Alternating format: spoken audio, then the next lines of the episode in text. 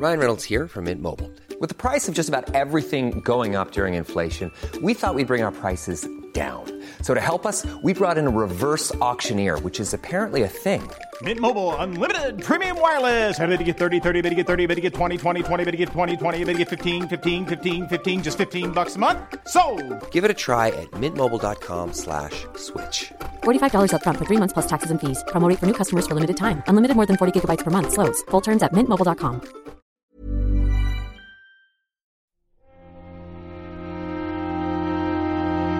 Muy buenas a todos y bienvenidos a El Nexo, una serie de pequeñas reflexiones sobre la actualidad del videojuego. Nos encontramos por fin en el 2022, año nuevo, y que esperemos que traiga buenas cosas, la verdad, en el camino, tanto en términos de videojuegos como en términos de la vida misma, la verdad. Y digo todo esto porque estoy grabando este programa, eh, he llegado a, a esta semana mmm, recuperándome de haberme contagiado del, coronavirus y, y, estoy todavía un poco eh, recuperándome del, del asunto. Mm, menos mal que no me ha afectado al menos a, lo que, bueno, esto es un poco terrible decirlo, la verdad, porque menos mal que no me ha afectado, que me lo he pillado en vacaciones y no me ha afectado en el trabajo. Y a la hora de poder grabar esto, pues evidentemente está bien para la parte laboral, pero lo que han sido en mis vacaciones han sido un poco terribles, ¿eh? tengo que reconocerlo. Descansar, descansar como tenía previsto, al final he descansado menos de lo que me habría gustado, la verdad. Pero bueno, mmm, así es eh, un poco el momento en el que vivimos y, y tampoco es que haya sido eh, una cosa excepcional, ya sabéis un poco cómo está la cosa, ha habido mil millones de contagios por ahí y, yo simplemente he sido uno más. Entonces, ¿cómo se presenta este 2022 en términos de mm, videojuegos? Pues eh, de momento creo que vamos a tener un enero más bien tibio, eh, no sé, no hay nada por ahí que creo que vaya a, a ser relevante, pero ya sabéis que rápidamente vamos a poner las pilas con ese febrero y vamos a empezar con una temporada bastante alta de videojuegos que cada vez va siendo más habitual verla en estos eh, momentos del año en vez de en los típicos que se suelen prever. Y creo que en ese momento es cuando vamos a dedicarnos realmente a ver los primeros grandes juegos de la generación. No significa que no los haya habido, pero sí algunos que ya empiecen un poco a sacar ese potencial que hemos visto de una manera un tanto tímida a lo largo de esta generación que ya hemos visto también que avanzaba un poquito lento. ¿Qué tenemos entonces? Un poquito para enero. Pues ya sabéis lo que suele venir en estas fechas. Previsiones, eh, esperanzas en juegos y por lo tanto este nuevo programa lo que me voy a centrar es en hacer un pequeño repasito a esos juegos que van a venir a lo largo del 2022. Es imposible abarcar absolutamente todo lo que va a salir en este año, pero sí pues al menos destacar aquello que más me está llamando la atención. Me he hecho una pequeña listilla y tengo que decir que es eh, a nivel personal lo que mmm, algunas de las cosas que más puedo llegar a esperar. No significa que tengan por qué ser las más importantes, sino simplemente las que más me han llamado la atención. Así que puede que haya algunos juegos gordos por ahí por el camino que, que no estén apuntados. Y me estoy ahora mismo, eh, estoy pensando en juegos como yo que sé, este Pokémon Arceus, que ya sabéis que yo no soy nada de Pokémon, y entonces pues no voy a hablar de él. ¿Qué voy a esperar de un juego que realmente ni voy a jugar? Pues absolutamente nada. Así que pues tampoco voy a poder hablar en propiedad sobre él. Haciendo la lista, de hecho, me he dado cuenta de que eh, va a ser un año curioso porque, bueno, en su momento yo incluso lo comparaba con 2015, ¿no? Y, y que puede llegar a ser un poco la equivalencia a lo que fue eh, esa generación. Y sí que las cosas andan un poco por ahí. Eh, la lista, si tú la nombras sencillamente solo con los juegos que yo he apuntado, eh, ya digo que no están todos, es muy, muy, muy potente, pero también he visto que incluso algunos de los juegos más fuertes, o bien son secuelas, o bien son, digámoslo así, herederos espirituales, si queréis llamarlo así, porque por ejemplo el Den Evidentemente no es una secuela de ningún juego, pero eso no significa que no tenga un cierto parentesco con todo el trabajo eh, anterior de From y sobre todo este juego ya lo hemos hablado, aunque tenga su mundo abierto, pero también tiene muchas herencias de lo que era Dark Souls, sobre todo Dark Souls 3, ¿no? Esto eh, sucede con algunos cuantos juegos y tengo ganas, la verdad, quizá de ver que pueden hacer otros tantos que no tienen realmente una inspiración detrás y que puedan llegar a sorprendernos quizá más con eh, algunas mecánicas nuevas o con algunos planteamientos nuevos que sencillamente con el apartado gráfico. Esto normalmente no sucede a lo mejor tanto, bueno, antes sí que yo creo que lo hacía, pero ahora últimamente mm, yo creo que la industria se está retrotrayendo un poco, eh, es un pelín más temerosa quizá y por eso tenemos tanta mirada al pasado, ya sabéis que últimamente ha habido un montón de remakes y seguirá habiéndolos también a lo largo de, de este año pero espero que quizá cuando los presupuestos y la generación esté un poco más asentada, veamos propuestas un poquito más frescas. Eh, yo personalmente de toda la lista que tengo por aquí, luego lo comentaré, pero quizá el más llamativo en este aspecto y el que tendría que poner un poco por bandera sería este Little Devil Inside, que es el que más me llama la atención en estos sentidos y ni siquiera estamos hablando de una gran superproducción, pero es un juego que es bastante esperado por mucha gente y creo que lo es precisamente porque sugiere algo, aunque sea un poquito nuevo, ¿no? Que te hace sentirte de nuevo ingenuo a, los mandos y sin saber exactamente qué es lo que te espera, ¿no? Mientras que otros títulos, pues si hablamos de, como decíamos antes, Elden Ring, ¿no? O God of War Ragnarok, sabemos más o menos todos lo que vamos a esperar de esa experiencia, ¿no? Esto es quizá todavía eh, lo que preveo que este año no vaya del todo a suceder, ¿vale? Eh, no quiero pecar de pesimista, simplemente previsor. Creo que mm, este año va a ser muy consistente, va a ser uno de los que se le llama de los mejores, ¿no? De la generación, a no ser que se retrasen mucho las cosas y no creo ya porque mucho de lo que viene aquí está ya viene eh, retrasado de otros años. Pero en cuestiones de frescura, creo que todavía tenemos una cuenta pendiente con esta generación, ¿vale? Por último, tendremos una sección extra, y es que la comunidad del Discord del Nexo ha estado durante el último mes mm, votando a sus juegos favoritos de, del año 2021, y me han pedido además también, y yo encantado de hacerlo, de comentar los resultados por aquí. Así que si alguno de vosotros tenéis curiosidad por saber cuáles han sido los juegos que más han gustado en la comunidad y saber los resultados de lo que habéis estado votando durante este último mes, pues en esta última sección vamos a ir desgranándolo poco a poco. Y dicho esto, pues antes de empezar con esta lista y de hacer ese pequeño repaso al juego de 2022, vamos a comentar también algunas noticias que han ido apareciendo, un poquito de actualidad a lo largo de estas últimas semanas de, vacaciones, que tampoco ha habido, eh, evidentemente mucho, porque normalmente se aprovecha aprovechamos todos para descansar, no solo los periodistas, y por lo tanto pues no ha habido mucha cosa que rascar, pero alguna que otra eh, se antoja bastante interesante y creo que podemos rellenar esa primera, ese primer bloque, esa primera hora de programa gracias a ello. Dicho lo cual, eh, simplemente recordar a todos que el Nexo tiene Patreon y que ya somos 79 personas en él. Eh, muchísimas gracias a todos los que aportáis a este programa económicamente y que gracias a vosotros pues podemos seguir no solo grabando sino expandiendo también los contenidos del programa. Espero que os hayan gustado los contenidos que he ido lanzando a lo largo de estas semanas. Ha habido temas bastante interesantes, yo creo. Me ha gustado, por ejemplo, especialmente haber podido hacer, bueno, incluso una pequeña no crítica, como lo ha llamado, a Matrix Resurrection, ¿no? Ya aprovechando el estreno de la cuarta película de Matrix y también ese repaso a esa generación eh, que lo cambió todo, ¿no? Que es un poco como le titulé el post de la generación de 360, Play 3 y Wii, en el que pudimos recordar y rememorar muchos de los grandes momentos que nos dejó esa generación y también de los grandes juegos. Y luego incluso estuvisteis hablando en el Discord, ¿no? Sobre cómo habían sido vuestros recuerdos con esa generación. Pues este tipo de contenidos es posible gracias a vosotros. Dicho todo esto, comenzamos.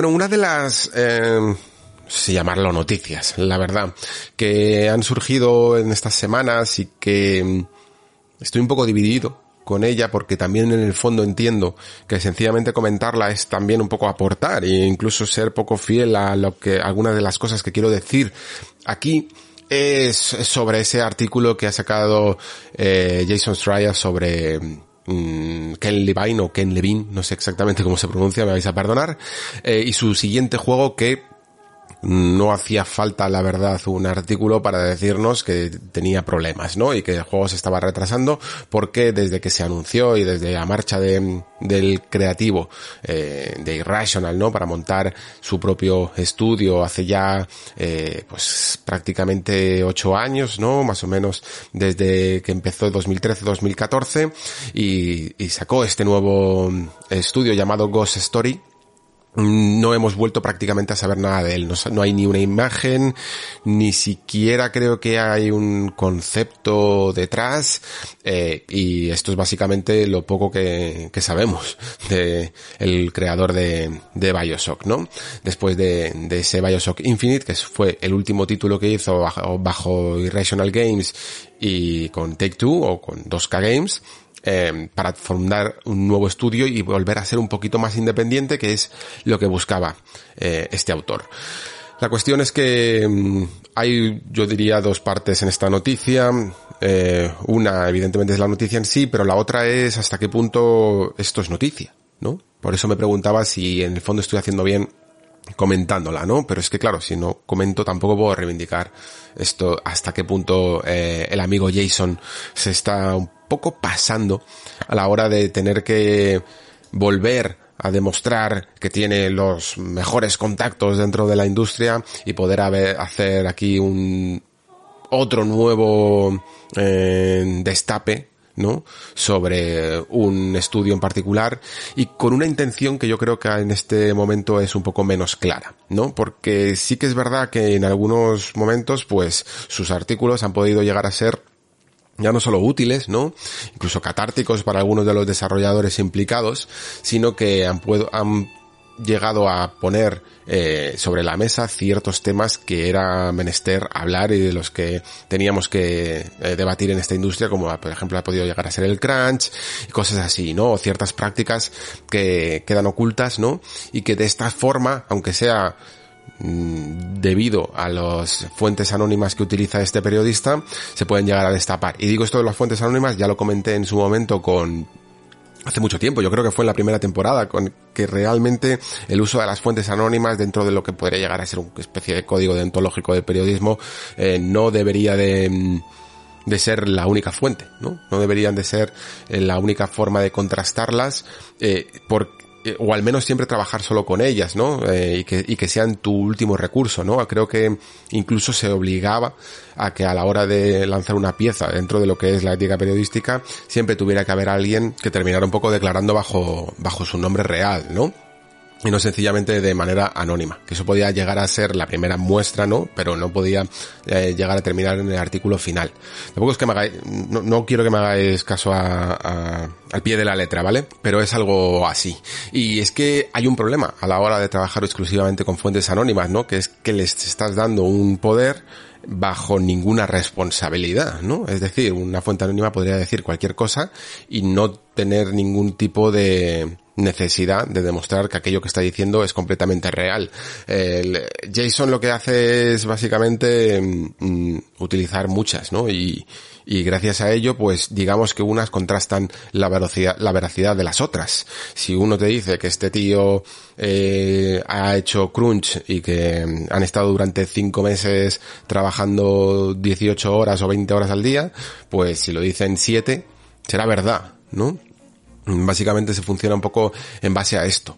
Pero en el caso de esta noticia, de lo que le han llamado también otro development hell en, en el nuevo juego de Ken Levine, yo veo menos la justificación y la reivindicación de una mala praxis en el mundo de los videojuegos. Desarrollos atorados y desarrollos complicados y development hells los hay a patadas en la industria y fuera de la industria. Es decir, cualquiera que se meta en un proyecto enorme sabe que, y que, que necesite la colaboración de muchísima gente y sobre todo si hay fechas de entrega y cosas así, pues sabrá que es muy complicado eh, hacer hacer algún proyecto que, y sacarlo a flote porque son esfuerzos verdaderamente titánicos. Eh, precisamente en el, en el Patreon del Nexo hablaba la semana pasada de los gurús y de los líderes, ¿no? De los que yo simplemente decía que son directores, directores de proyectos y que tienen una visión muy clara y los defendía diciendo que, bueno, que estos tipos de directores son muy necesarios y que esas visiones únicas me gusta que se mantengan únicas, que aunque siempre se intente valorar el trabajo de todo el equipo y evidentemente eh, es imposible en un videojuego, sobre todo, bueno, en casos de grandes superproducciones, ¿no? El trabajo de todos es muy importante, evidentemente, no se puede hacer eh, con el trabajo de una sola persona, pero sí que creo que tiene que haber una visión única, ¿no? Tiene que haber una especie de líder que vaya siempre por delante y que tenga las cosas muy claras y que esto de las democracias en este tipo de proyectos a veces pueden llegar a jugar malas pasadas porque si hay demasiadas opiniones y demasiadas direcciones a la vez no se avanza eh, hacia una única dirección, ¿no? Y que por lo tanto, pues igual que por ejemplo sucede en el cine, tiene que haber un director, un visionario, que es el que tenga todo el proyecto en la cabeza, ¿no? Y los demás pues tienen que ir un poco remando hacia esa dirección. Mm, lo que ocurre con estos eh, directores, más que gurús, es que, bueno, evidentemente, pues siempre pueden fallar, ¿no? Y siempre pueden tener una mm, visión no solo equivocada, sino confusa, o que no vean exactamente aquello que tienen en la cabeza, no sean capaces de traducirlo exactamente al videojuego. Eh, evidentemente todo el mundo, quien no, se ha imaginado una pedazo de superproducción y una pedazo de idea en su cabeza, pero es en el momento en el que empiezas a preguntarte hasta qué punto eso se puede llegar a, hacer y a materializar y cuáles son los desafíos que, que implica, es cuando te das cuenta realmente de lo, de lo difícil que es trasladarlo a un videojuego, sobre todo un videojuego, ¿eh? porque mm, ahí es cuando tienes que compartir esa visión con, con otras personas. Eh, por ejemplo, otro tipo de artes que tengan que ver, yo que sé, pues, por ejemplo, la pintura, la escritura, cualquier cosa así, en el que tú tengas esa visión en la cabeza y simplemente la tengas, tengas que lidiar contigo mismo para resolverla sobre el papel o sobre el lienzo, pues eh, será un, un problema también y será un reto y un desafío pero lo tendrás que solucionar contigo mismo. Pero imaginaos explicarle lo que tienes en la cabeza a otras personas. Debe de ser realmente un absoluto caos. Y por lo tanto, aquellos que lo consiguen, eh, yo ponía ejemplos, pues ya sabéis, ¿no? Los típicos como Fumito Ueda, eh, Kojima, Miyazaki. Me parece que, que ya por ello mismo, por ello solo, es algo bastante loable, pero evidentemente hay gente que se queda en el camino. Y por no hablar de Ken Levine, que yo creo que está un poco más que nada en medio a medio camino, ¿no? Porque creo que es un tío que al final saca sus ideas y que tiene buenas ideas, pero que yo creo que ya no solo con este proyecto, no, no hacía falta ni siquiera este artículo. Creo que con Infinite ya demostró que a lo mejor es que peca incluso de ambicioso, pero esto lo sabemos mucho mejor incluso con Molineux, ¿no? Con Peter Molineux, que era un tipo que podría llegar a tener una mente muy creativa y muy visionaria, pero luego a la hora de trasladarlo al videojuego era, le, le resultaba completamente imposible porque muchas de esas ideas estaban desconectadas, estaban poco cohesionadas o incluso mm, más allá de ser una buena idea, no tenían ninguna aplicación práctica en el videojuego, porque ya me diréis, por ejemplo, el famoso ejemplo que siempre se hablaba de, eh, bueno, de esa semilla que plantabas y luego salía un árbol e iba creciendo, podía llegar a ser muy interesante, ¿no? Incluso para determinados juegos podía llegar a serlo, pero a lo mejor no para un Fable, eh, para un juego de rol de misiones y combates. Mm, no creo que hasta, hasta qué punto podías llegar a desarrollar y a volcar y a desarrollar demasiada tecnología en una idea como esta que luego realmente no tenía una aplicación práctica. Y bueno, si hablamos ya del Project Milo y de lo que quería hacer para Kinect, eh, más allá de esa prueba de concepto, que es lo único que salió de, del asunto, porque era incluso yo me atrevería a decir tecnológicamente para, para la época y para el cacharro, imposible, ¿no? Pues ahí tenemos una ambición desmedida. Y esto es complicado, ¿eh? Esto, de hecho, hay, siempre me acuerdo de Carmack últimamente con esto del metaverso, que hablaba de, de estas personas que, que son muy, muy ambiciosas y que aunque tengan ciertos conocimientos, pero no son conscientes de esos pequeños pasos que hay que dar, ¿no? para llegar, para llevar una idea y que creen que ya están en ese momento en el que se pueden hacer cualquier tipo de cosa, ¿no? Y, y la gente que está por debajo se echa las manos a la cabeza pensando, este tío está zumbado, este tío no tiene realmente conciencia de lo que está pidiendo, ¿no? Y creo que mm, esto es un poco sencillamente lo que le pasa a Ken Levine. Pero antes, por cerrar con lo de Jason Schreier, simplemente decir que mm, entendemos que esto sea curioso, que esto sea interesante, que, que incluso se pueda llegar a ser relevante y, forme una cierta opinión en las personas sobre qué esperar de esta producción o de qué esperar de, de la nueva obra de Levine, pero no veo aquí un artículo realmente reivindicativo ni algo que realmente no sea muchas veces lo común en, ya no solo en videojuegos, sino en muchas empresas, porque después de ver todas las declaraciones, en ningún momento se está llevando a, a ningún tipo de agresión, ni de abuso de poder, ni de nada, eh, realmente por las mm, declaraciones del estudio. Sencillamente gente quemada o gente aburrida o gente que, que salió escopetada del, del estudio o gente que, que mm, frustrada sencillamente por el hecho de estar mucho tiempo desarrollando algo de lo que no terminan de avanzar y hasta qué punto utilizar la rama periodística eh, como altavoz para decir que me cae mal mi jefe o o que fijaos que mal no hay una visión clara en este estudio, me parece hasta cierto punto incluso un poco pataleta. No hay un crunch. De hecho, el artículo es hasta contradictorio porque está hablando de ya sabéis que Jason Schreier una de las cosas que más tiene por bandera es que no, no hay que hacer crunch de ningún tipo, que, que esta es una de las prácticas más terribles de, del videojuego. Sin embargo, aquí lo que ha hecho es un artículo hablando de que un, un proyecto se ha demorado muchísimo, muchísimo en el tiempo y una de las razones que se aportan para ello, el único, el único momento en el que se menciona la palabra crunch, es que no hay crunch en este desarrollo, ¿no? Que el tiempo de crunch se ha minimizado tanto hasta casi su no existencia que por, por todo lo que ya se comieron, en, sobre todo el Ken Levine en Irrational, que aquí no ha habido en ningún momento crunch. Y eso es a la vez una de las razones por las que el proyecto, como tampoco tenía fecha, un deadline claro, ¿no? Una fecha de entrega clara, eh, se ha demorado tanto en el tiempo y es como en plan, o sea, te estás quejando de que el juego se ha alargado mucho porque no hay crunch. Y estas son las pequeñas contradicciones en las que creo que cae un poco a veces este, este periodista, ¿no? Está intentando armar una historia de lo que simplemente es muchas veces los problemas de, del trabajo eh, colaborativo.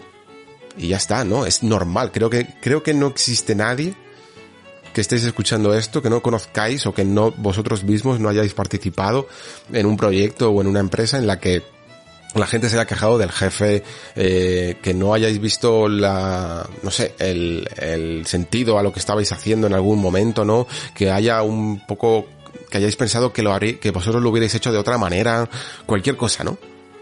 Cualquier cosa pues es prácticamente los argumentos que se escriben aquí. Eh, personas que hablan de que Ken Levine eh, y la parte de, directiva del asunto no tiene las cosas del todo claras, que, que es muy ambicioso. Sí, claro, evidentemente. Y esto puede generar problemas. Hay gente que los sabe llevar mejor, hay gente que mm, sabe gestionar mejor los recursos que tiene, que es un poco lo que hablaremos ahora, y gente que lo lleva peor, como, como Ken Levine, pero es que no hacía falta yo creo este artículo para saber esto, porque todos ya eh, sabíamos un poco lo que había sido el tortuoso desarrollo de Bioshock Infinite y de cómo esto incluso había afectado a algunas de sus mecánicas y algunas de sus ideas, ¿no? Y vale, dicho esto, pues hablemos de ello, ¿no?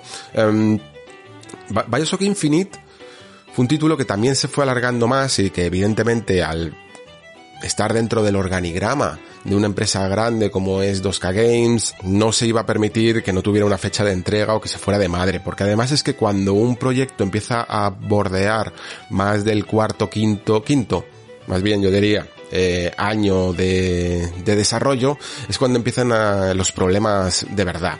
Y los problemas de verdad porque ya incluso lo más probable es que, a no ser que haya nacido eh, un poquito antes de la nueva generación, puede que te saltes toda la generación que está en ese momento y tengas incluso que renovar un poco la tecnología para volver a ajustarte a los estándares de la nueva, ¿no? De la nueva generación.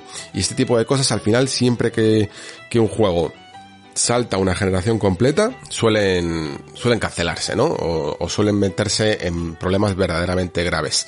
Y Bioshock Infinite yo creo que casi estaba, vamos, eh, estaba bordeando esto, porque cuando salió en 2013 ya estábamos casi en el límite de pasar a la siguiente generación. Y el último año ya tuvo que venir incluso gente externa, ¿no? Productores como Rod Ferguson, eh, que estuvo durante mucho tiempo en, en la saga Gears of War y, en Coalition, y estuvo ayudando en el último año con Bioshock Infinite para empezar a concretar un poco todas estas cosas que no terminaban de cuajar dentro del desarrollo. Y es curioso porque claro, al final yo creo que aunque probablemente gracias a la figura de Ferguson eh, Infinite pudo salir, ¿no? Y, y, si no hubiera sido por algo así, el juego se hubiera demorado más o hubiera podido llegar a ser más desastroso pero también se convirtió en un título mucho más tradicional, ¿no? Y creo que esto es lo que le pasa a Ken Levine, que él quiere huir de lo tradicional y quiere intentar crear tanto historias como sistemas que aporten un poquito más al asunto. Y cuando tú juegas a Infinite, lo que te das cuenta es que prácticamente es un Call of Duty con poderes, eh, a veces incluso a mí me ha llegado a parecer eh, menos, ya no solo fresco, sino menos intrincado en algunas de las cosas, en algunos de los niveles y en algunas de las formas de proceder que, que el primer Bioshock, que, que en su momento y por cómo lo recuerdo podía llegar a bordear también el, el, el Immersive Sim, en el sentido de que, bueno, no es que fuera un juego tan complejo, pero sí que es verdad que la conjunción de los, de los poderes en estos escenarios, incluso yo los recuerdo funcionar muchísimo mejor, pero en Infinite las armas de fuego tenían muchísimo poder, los, eh, los propios poderes estaban muy enfocados menos a la táctica y más a la agresividad, ¿no? De los propios poderes en sí mismos. Y creo que se perdía un poquito de la magia que podía llegar a tener Bioshock. Eh, Infinite, sí, tenía una historia que, que, era muy interesante y que sobre todo para la época además cuadraba muy bien porque era muy de teorías locas y de examinar el final y yo recuerdo en esa época haberlo hecho muchísimo con algunos compañeros de Mundo Gamers, pero mm, como juego al final creo que fue incluso bastante conservador, eh, sinceramente. Y a lo mejor esto fue una de las cosas que motivó a Ken Levine a organizar su propia empresa y hacer las cosas a eh, su propio estilo, ¿no? Decía que incluso él en su momento, no sé si fue él exactamente, pero hubo bastantes quejas de intermediarios, de lo que llamaban intermediarios, que decían que dentro del organigrama de 2K Games con Irrational había demasiado puesto intermedio de, de lo típico que hay como mucho productor, mucho Mm, organizador que tiene un puesto como de jefe y de gestor que se llevaba mucho presupuesto por el camino y no solo mucho presupuesto sino mucho tiempo porque hacía la cadena de mando mucho más larga y a la vez más engorrosa y que al hacer un estudio más pequeño, una de las cosas que querían conseguir era una dinámica más rápida. Y eso lo puedo llegar a entender. Pero dentro incluso de las declaraciones, las que me parecen realmente más honestas y las que me parecen más útiles, incluso, es darse cuenta de que este tipo de personas como Levine, que están acostumbradas incluso a trabajar con grandes presupuestos, con grandes equipos de desarrollo, etcétera, y siendo relativamente punteros en la tecnología, no se acostumbran del todo a bajar el ritmo y a bajar eh, las revoluciones cuando tienen un estudio más pequeño, ¿no? De hecho, el propio Kojima, aunque le ha salido bastante bien, porque al final siempre ha conseguido mucho apoyo, pero su idea era incluso hacer juegos más pequeños. Ahora parece que tiene como dos proyectos porque es la única manera, parece que, que lo puede conseguir. Hacer un juego grande y ambicioso y hacer también un proyecto un poco más pequeño pero a la vez original. Porque es difícil eh, conseguir las dos cosas, ¿no? Intentar hacer un, una idea muy ambiciosa como la que tiene Levine, eh, que ahora pasaremos un poco a explicar, y a la vez hacerlo en un estudio relativamente pequeño comparado con lo que tenías en Irrational Games, pues es prácticamente imposible, ¿no? Es una de las cosas que decían en estas fuentes anónimas de, dentro del estudio, que la idea y la visión que tenía Ken Levine, o que tiene Ken Levine, probablemente mm, ha crecido desmedidamente y quiere hacer eh, un juego AAA, pero con el presupuesto de un, de un estudio pequeño. No voy a decir tampoco independiente, pero sí pequeño. Y esto es un problema. Sobre todo porque una de las ideas que tenía Ken Levine es esto del que, que lleva, vamos, lleva repitiendo desde, desde entonces, desde antes incluso de Infinite, o por lo menos desde la época de los legos narrativos, como lo llama él, que aunque suene gracioso y tal, en el fondo, bueno, mm, es una manera de, de explicarlo eh, como otra cualquiera para decir que mm, quiere de la misma manera que tú puedes utilizar los Legos de muchas formas y, y, construir muchas cosas con las mismas piezas, quiere que esas mismas piezas, esos mismos núcleos narrativos, se puedan amoldar de muchas formas distintas para crear historias más únicas y personales, ¿no? Lo que todo el mundo parece que siempre busca con esto de la eh, personalización, en, de que cada uno sintamos como nuestra historia, y que yo sinceramente, si yo soy sincero, cada vez busco menos en los videojuegos, porque aunque parezca que hay una... me gusta más, creo, la sensación de que aquello que... esa casi ilusión, ¿no? De que lo que estás viviendo es tuyo, ¿no? Y es producto de tus decisiones, que que realmente saber que el juego esconde toda una rama, toda una ramificación de consecuencias narrativas en base a lo que a lo que tú decidas, ¿no? En un momento concreto. Porque muy probablemente no voy a explorar las otras ramas y a la vez significa hacer prácticamente cuatro juegos de uno. Y creo que es un esfuerzo demasiado, es un poco lo que pasa con, con Quantic Dream, por ejemplo, ¿no? Son esfuerzos demasiado titánicos para lo que recompensan, porque al final, mm, seguro que lo habéis oído de vosotros mismos o de algunos amigos cuando habláis de videojuegos de este tipo, que, la gente dice, no, yo me quedo con mi historia, ¿no? Yo me quedo con las cosas que me han pasado a mí y no voy a volver a rejugar este juego porque sería casi como romper la ilusión de que lo que me ha pasado es verdadero, ¿no? Es mi historia, es lo que me ha pasado a mí y no necesito otra más. Así que puestos a pensar así, ¿por qué no sencillamente crear esa ilusión de que está sucediendo, eh, de que pueden suceder más cosas, pero que no, que realmente solo hay un único camino y que sencillamente sentir que es tuyo, ¿no? Provocar esa ilusión de parecer que, de, de implicación. El jugador no quiere en el fondo tanto, yo creo, tener el absoluto control de las decisiones como sentirse implicado. Y yo creo que, que Ken Levine está demasiado obsesionado con, con lo contrario. De hecho, a mí me, cada vez me parece más interesante el hecho de que esa personalización se traduzca a través del gameplay y no de las frases, ¿no? No que vayas, venga, según si elijo esta frase, esta otra o esta otra, el juego va a cambiar radicalmente, sino déjame que todo el juego en sí mismo, ¿no? Toda la forma de experimentar un nivel como hacen los Immersive Sims sea personal, ¿no?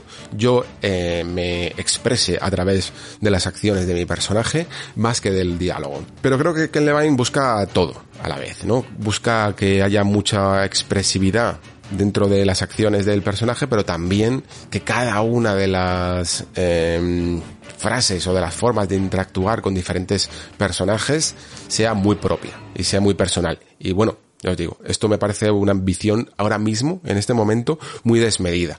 Porque mm, da igual que, de hecho me parece que era más fácil hacerlo, hacerlo antes.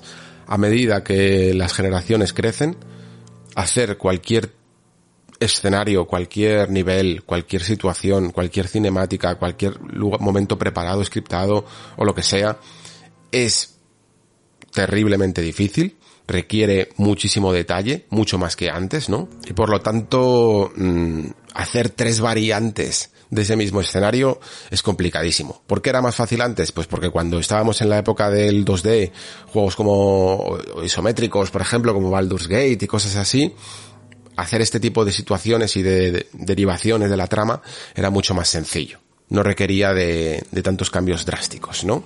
Pero ahora en lo que todo tienes que representar en tridimensionalmente con un grado de fidelidad tan alto, es muy complicado. Eh, además es que esto de los legos narrativos yo creo que no sé si se entiende del todo muy bien, pero bueno, eh, yo lo llamaría, fijaos, Ken, si me estás escuchando, te regalo e-, este concepto. Llámalo directamente narrativa modular, ¿vale? Simplemente módulos narrativos que puedes cambiar y alterar y quitar y poner eh, sin ningún problema. Creo que, creo que queda incluso más claro y, y, menos, y menos bromista que esto de los legos. En fin, chicos, que al menos este artículo nos ha servido un poco pues para lo que hacemos aquí, ¿no? Para reflexionar sobre mm, el, o algunos de los puntos oscuros de nuestra industria, que es muchas veces que explorar las aguas más turbulentas de la creatividad, pues a veces te acerca a la tormenta de un infierno de desarrollo, ¿no? Y esto yo creo que es lo que le ha pasado a, a Levine. Es una de esas figuras que a mí me gustaría ver más porque está claro que tiene muchas, muchas buenas ideas, pero tiene que aprender el lado más lamentablemente aburrido de, de esto de crear juegos o de cualquier empresa creativa, que es eh, saber dónde está el límite, ¿no? Hasta dónde puedes llegar. Porque si no corre el riesgo de que y, muy probablemente ya lo está corriendo, de que se quede sin capital para sus siguientes proyectos, ¿no? Y que no consiga convencer ya a nadie de que apoye sus ideas si no las termina llevando a buen puerto.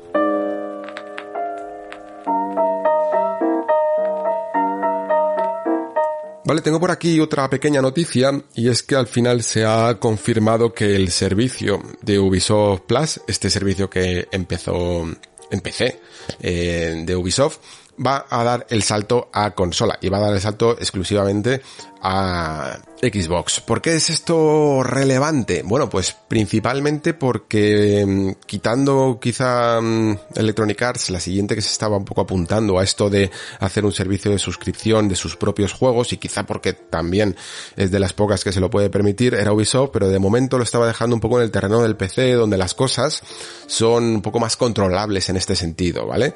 Las ventas masivas de los juegos de Ubisoft sobre todo son en consola y por lo tanto hasta qué punto con, una con un servicio de suscripción de 15 euros me parece que era para tus juegos de lanzamiento, si los pusieras a lo mejor en consola, estarías perdiendo dinero. Bueno, pues ellos siguen viendo las cosas desde una perspectiva un tanto distinta a esta que tenemos algunos jugadores, ¿no? De que, madre mía, eh, ¿cómo vas a regalar? Estás regalando juegos de 70 euros o los estás poniendo a un precio casi que es como de alquiler, ¿no? De, de 15 euros de lanzamiento, ¿no? Y, y hasta qué punto esto realmente te van a beneficiar. Bueno, pues, cada vez más las compañías parece que están viendo el beneficio de ello, porque evidentemente mm, si tú vendes un juego a 70 euros o 80 euros, tienes un determinado alcance y un determinado público, si lo haces a través de un servicio de suscripción más barato, puede que llegas a tener otro mucho más amplio, ¿no? Aparte de esto, pues el hecho de que sea en exclusiva para Xbox mm, nos puede llegar a indicar que también hay algún tipo de asociación o algún tipo de acuerdo que puede llegar a ser también económico entre las dos compañías. Esto ya lo dije creo que al principio de la temporada, ¿vale? Que íbamos a ver muchos de estos movimientos. Tampoco es que hace falta que seamos aquí unos pitonisos, porque creo que era algo bastante lógico. de primeras ya se iban a establecer tanto Sony como Microsoft, y Microsoft es de momento la que está más apuntando fuerte en esto de los servicios de suscripción, y poco a poco era más que probable ver que las compañías iban a añadir estos servicios de manera como una especie de subcapa, ¿no? Y yo ponía el ejemplo de lo que está sucediendo más o menos en los servicios de suscripción de cine y series. ¿Qué ocurre en este campo? Pues que hay algunos canales, como por ejemplo Amazon Prime, que tienen como subcanales, ¿no? Que a lo mejor no tienen tanto alcance, entonces se meten dentro del, de la estructura y de la suscripción de Amazon Prime y puedes a partir de ahí contratar, pues creo que hay una que se llama Start o algo así, eh, puedes contratar, vamos, una, alguna especializada en películas españolas, otra especializada en documentales, otra especializada en no sé qué, cine clásico, lo que sea. A lo mejor algunas me las estoy inventando, ¿vale? Pero creo que queda claro. Eh, tú tienes un servicio principal y luego dentro de ese puedes pagar un plus, ¿no? Un, un extra para acceder a otro. Y esto eh, tiene cierto sentido porque, por un lado, la plataforma principal se beneficia, ¿no? De la exclusividad de un canal y de que vas buscando su plataforma para, para entrar en él y a la que viene de nuevas tiene ya directamente toda la estructura organizada y puede empezar a funcionar rápidamente. Para mí, y dentro de la predicción esta que hice, pues va a haber como dos partes, ¿no? Una que va a ser esta, ¿no? La de integrar subcanales y otra que va a ser la de directamente poner ciertos juegos a lo mejor más baratos mm, de estreno, ¿no? Es decir, si tienes, por ejemplo, el Game Pass y ya estás pagando 10, 15 euros al mes, pues si quieres un estreno, mm, en vez de costarte 80 euros, te cuesta 30 o 35. Pero, ojo, mm, tampoco te lo lo tienes eh, para siempre, o, alguna cosa de esas. Eh, simplemente es una especie también de, de alquiler caro, ¿no? De alquiler premium. Un poco también como estas películas que están saliendo, por ejemplo, en Warner, ¿no? Que salen de primera jornada y que tiene, y que puedes conseguir eh, a un precio más alto, ¿no? si lo, si lo quieres de estreno. Y luego a los meses o cuando sea, pues ya saldrá directamente para, para dentro de su propia plataforma. Pues esto es algo de lo que puede pasar y que más o menos se va a ir, eh, a ir experimentando a lo largo de la generación. Creo, de hecho, que estos modelos de negocio van a ser sin duda una de las cosas más comentadas ¿eh? en, en los próximos cinco años, vamos, sin duda. Y en el caso de Ubisoft, Mm, creo que es normal también que la compañía haga esto porque Ubi se apunta a todos los carros y luego aparte creo que también le beneficia porque quizá algunas de sus grandes producciones que seguirá teniéndolas ¿eh? y que seguirá este, habiendo una rama tradicional de ellas, muy probablemente, pero otra parece que se está cada vez más asemejando a ese juego como servicio, ¿no? Y entonces dentro del juego como servicio le puede llegar a ser más fácil unirse a este tipo de sistema de suscripción porque ya no solo es que estés pillándote, yo que sé, el, último Assassin's Creed eh, por un mes de suscripción y por lo tanto te lo fundes en un mes y has pagado 15 euros, que es un poco lo que podemos llegar a pensar, ¿no? Creo que van a ir convirtiéndose en este tipo de juegos como servicio, ¿no? Por eso ya se está hablando, ya se ha hablado, vamos, de que Assassin's Creed se va a transformar en esto que le llaman Assassin's Creed Infinity. Eh, Far Cry muy probablemente, ya ha habido rumores, también se va a terminar trasladando a este tipo de entornos eh, vivos.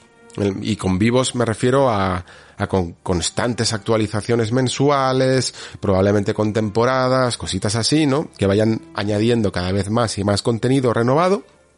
Incluso aunque sean y sigan siendo experiencias para un jugador, ¿no? Entonces, visto desde este prisma, mm, lo más probable es que si tú te, te, tienen, por ejemplo, enganchado con Assassin's Creed Infinity, con el contenido de la primera temporada, pues no te vas a quedar a lo mejor si estás enganchado un mes, ¿no? Te quedas ya directamente a ver qué viene a continuación, ¿no? O incluso lo más probable es que ya te lo anuncien antes, ¿no? Y te digan, mira, en el segundo mes o en el en segundo trimestre, la segunda temporada, como lo quieran llamar, vas a tener todo esto, ¿no? Ellos preparan contenido para uno, dos, tres meses, que calculen que un usuario normal, no evidentemente un usuario hardcore, que pueda jugar más, pero un usuario...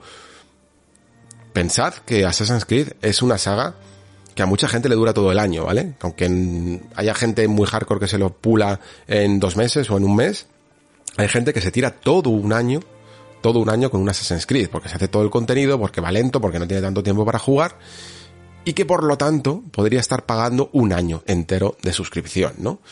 Y eso hace que no estés pagando 80 euros al año, por cada nuevo Assassin's Creed, sino que estás pagando incluso mucho más por esos meses de suscripción. Y, y por supuesto también tienes más contenido, pero contenido que también te va a incitar a seguir manteniendo esa suscripción activa. Por eso casi todos los juegos se están desarrollando un tanto así, ¿no? Este Riders Republic que saca, este Rainbow Six Extraction, son juegos de estos que podríamos llamar casi eternos, ¿no? Con una vida muy larga el, eh, parece que en las ciertas compañías, esta, por decirlo de alguna manera un poco más poética, ciertas compañías esta generación le van a declarar la guerra al final, a los finales, a, que un juego tenga un final. Y eso a mí personalmente sí que me puede llegar a preocupar, porque creo que estos servicios realmente se pueden amoldar a muchas formas distintas. ¿eh? Mm, creo que lo, hemos, lo estamos comprobando incluso con, con el Game Pass, que este último año, eh, si, os escucháis la cara de que he dicho con Pere, muchos de ellos han sido juegos de Game Pass y son juegos que precisamente hemos hablado mucho de ellos, han tenido cierta notoriedad gracias a varios factores que se acaban, que son cortos y que, y que son muy llamativos, ¿no? Y, y, que dentro de esta suscripción llaman más la atención, ¿no? Es más fácil que alguien rápidamente le eche una probada, diga, hostia, esto es bueno, eh, no es un consumidor de tiempo, ¿no? Y tiene una gran idea detrás y lo recomienda al siguiente, ¿no? Y juegos como Unpacking o como eh, The Forgotten City creo que se han hecho hasta más populares gracias a, a, este tipo de servicios y han funcionado muy bien. Así que hay doble cara dentro del asunto de la suscripción, ¿vale? Está claro que hay gente, que hay compañías que cuanto más grandes sean, más van a ver el constante juego como servicio, por decirlo así, ¿no? El tener una suscripción y el tenerte enganchada con más contenidos, más contenidos, más formas de, de que sigas dentro de estos mundos. Y luego habrá gente que a través de ciertos acuerdos que se hagan con la compañía, en este caso por ejemplo con Microsoft o con Sony, pues tengan una pequeña exclusividad dentro del servicio de juegos más pequeños, cerrados, con final y que nos sigan gustando. Así que sigo viendo aquí pues eso, una dualidad dentro de dentro de estas plataformas. Y también destacar que el hecho de que Ubisoft Plus haya aliado en este momento con, solo de momento con Microsoft, ¿no? Y que sea exclusiva, por decirlo así, de, de Xbox, eh, de la misma forma que también lo es el, el EA Access, ¿no? O como le llaman ahora, el EA Play, creo que denota que va a haber un nuevo tipo de exclusividad, Que ya no solo se va a buscar el juego en sí mismo que sea exclusivo, sino el tener servicios exclusivos, ¿no? Porque, fijaos, eh, siguen saliendo rumores de que más Final Fantasy están por venir y que, y que van a seguir siendo exclusivos temporales eh, de PlayStation, ¿no? Parece que mm, hay una pugna por ciertos juegos, mantenerlos casi como de la identidad de una plataforma, y eso es un poco eh, la estrategia que, que siempre se ha utilizado con las exclusivas, pero a la vez lo que ocurre es que los juegos se agotan. Es decir, eh, Final Fantasy VII Remake tuvo su momento y, y, cuando, y a la larga pues terminará saliendo, ya ha salido en PC, terminará saliendo también en Xbox y ya está, y ya nadie más jugará, ya nadie más a nivel masivo jugará a Final Fantasy VII, ¿no? Tuvo como su, su momento vital, ¿no? Su vida útil, como le llaman muchas veces. Mientras que un servicio, hacerte con la propiedad, con la exclusividad de todo un servicio, significa eh, tener algo llamativo siempre, ¿no? Al menos durante toda una generación. No es lo mismo decir, bueno, yo es que tengo el eh, Final Fantasy en, exclusiva.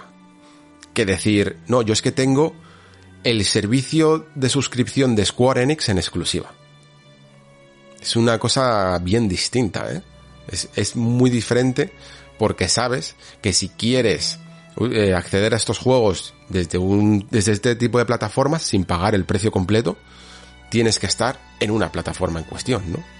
Y en este caso es la de Xbox. Yo creo que es un poco lo que el movimiento al que están jugando estas dos compañías. En Sony se nota que sigue apostando por esa exclusividad temporal que le asegura que en el momento de lanzamiento de un videojuego se va a hablar en su plataforma, se va a jugar en su plataforma, ¿no? hasta que pase un poco ese momento y entonces ya lo libera y da igual donde salga porque casi lo ha jugado todo el mundo, mientras que Microsoft está más concentrada en conseguir exclusividades de servicios, tanto de plataformas en sí misma, como que si un juego, me da igual que salga para tu plataforma, me da igual que salga en Switch, me da igual que salga en PlayStation, pero solo puede estar en mi servicio de suscripción. En las demás tienes que comprarlo a precio completo, pero no puedes jugarlo a través de un servicio de suscripción. Y eso es un poco la estrategia que están siguiendo cada una de ellas, ¿vale? Luego está Nintendo, evidentemente, que no hace nada, porque le funciona todo y sigue vendiendo igual. Y ese es el panorama, un poco actualizado de cómo va este tema. Eh, está claro que cada 5, 6, 7 programas voy a, voy a terminar haciendo un pequeño paréntesis eh, para seguir eh, viendo cómo evolucionan estos servicios porque siempre vamos a tener noticias y cuando salgan los los juegos como servicio de Assassin's Creed o de Far Cry o de lo que sea, seguro que aportan más eh, estrategias a todo este panorama y las iremos analizando por aquí. Pero de momento, mm, nada más. Así que si os parece, vamos ya con la última eh, noticia de, de este bloque y pasamos después a los juegos de 2022. Vamos con ello. Bueno, pues Sony ha dado más detalles sobre mm, PlayStation VR. Creo que es un buen momento para hacerlo eh, con esta segunda edición. Más que nada porque va a tener el año bastante calentito en cuanto a otros juegos y tendrá que escoger los momentos adecuados para poder para no diversificar demasiado la atención de sus productos, ¿no? De hecho, ahora mismo se está hablando además de, un, de rumores sobre nuevos State of Play o nuevos eh, nuevas comunicaciones y hasta qué punto puede llegar a ser el mejor momento para ello, teniendo en cuenta que va a tener un febrero y un marzo bastante grande y potente con eh, Horizon Forbidden West y Gran Turismo 7. Hasta qué punto hay que ahora mismo diversificar esa atención. Bueno, incluso la remasterización de, de Uncharted, que viene acompañada con el estreno de la película, creo que tiene más o menos el primer trimestre encaminado.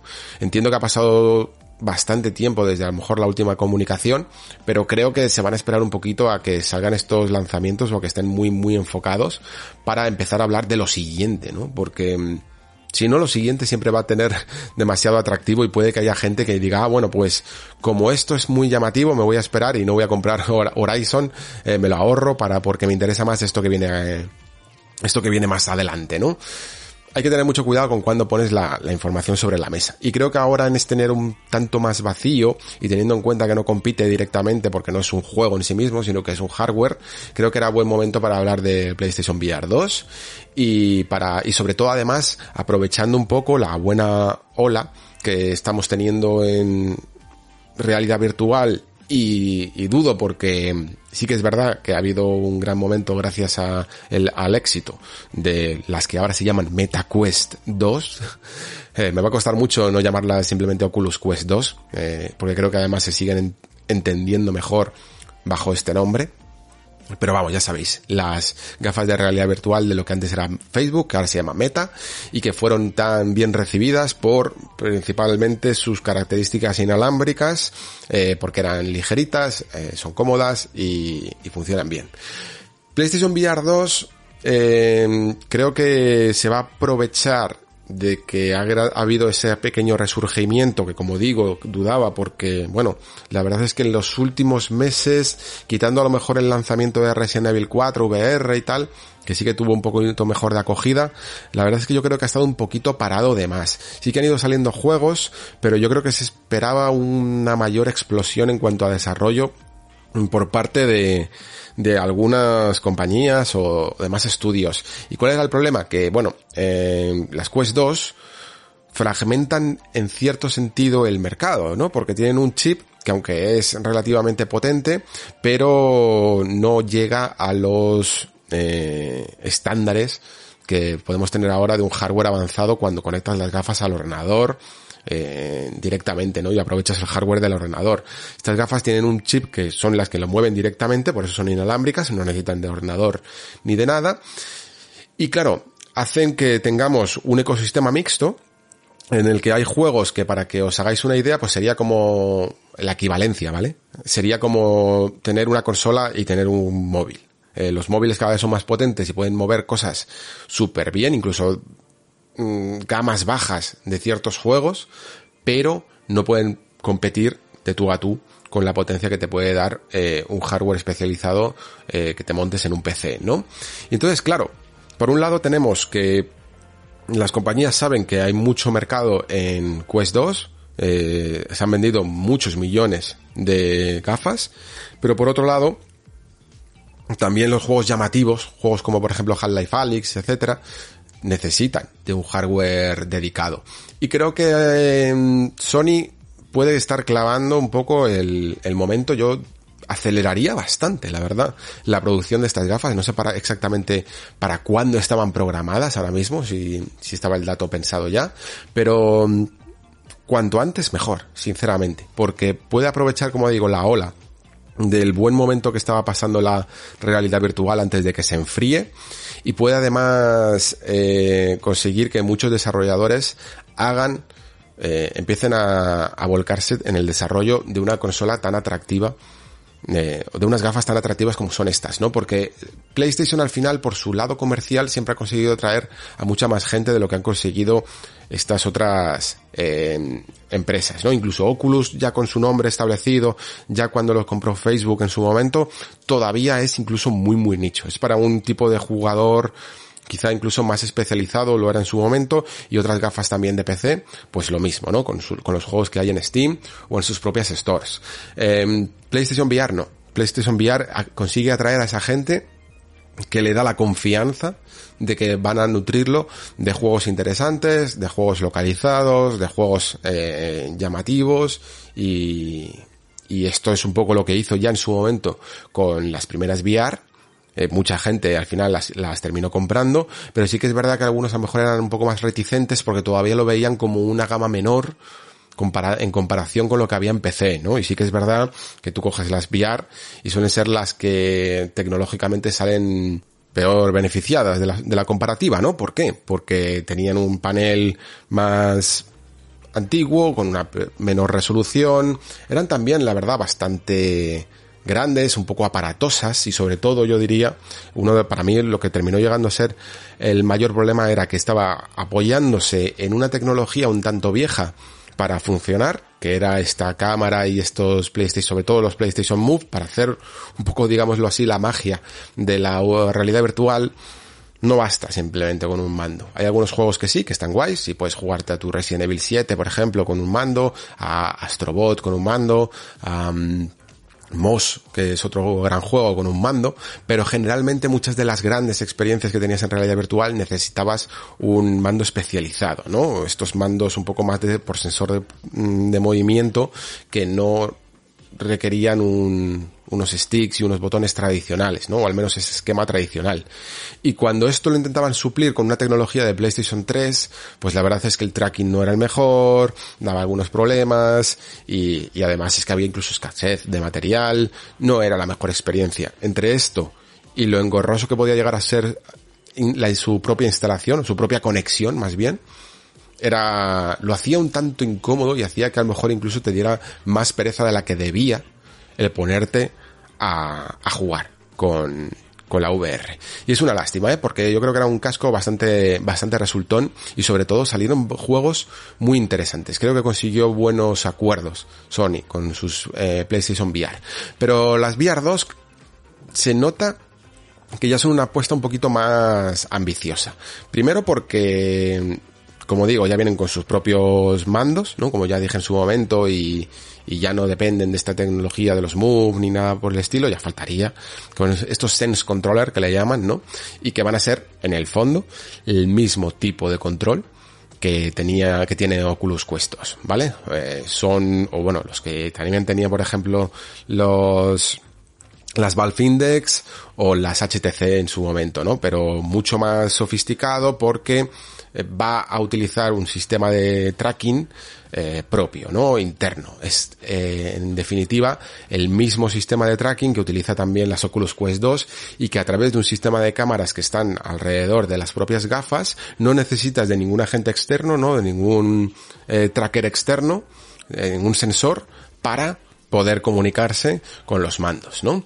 Y esto es clave, ya os lo digo, porque a la hora de hacer ciertos movimientos, por ejemplo, el típico movimiento de coger como una especie de flecha de un carcaj que llevaras en la espalda, funciona muy muy bien y en estos tipos de movimientos en los que echas las manos para atrás, te giras un poquito o lo que sea, normalmente los sensores frontales eh, se hacían un lío de cuidado. Y esto las Quest 2, que son unas gafas que además son inalámbricas, tenían que ser sí o sí de, de esta forma.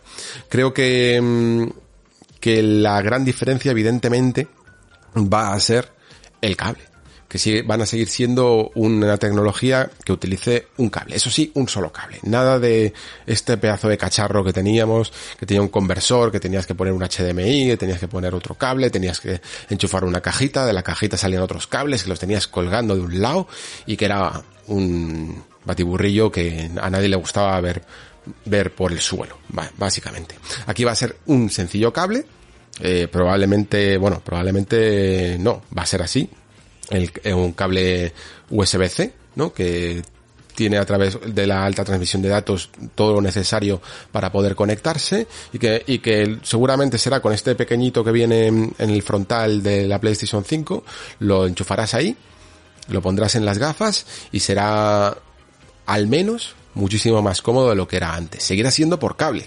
Es decir, no podrás jugar de esa manera tan guay que sí que es verdad que puedes jugar en algunos juegos de Quest 2 que yo que sé, te pones a jugar a un Super Hot o a más, es que da igual a cualquier juego y realmente si te pudieras poner en una habitación despejada y grande o incluso te sales a la calle como no necesitas nada de, equipo, te sales a la calle, te vas a un descampado y podrías tener un nivel en el que realmente no utilices los sticks para avanzar, sino utilices tu propio cuerpo andando para, para avanzar. Y podrías jugarte todo Half-Life Alyx así si quisieras, porque además es que las Quest 2 mm, al final consiguieron eh, de una manera inalámbrica llevar juegos de por wifi, llevar juegos que se, reproducían en, el ordenador a las gafas sin necesidad de, conectar ningún cable.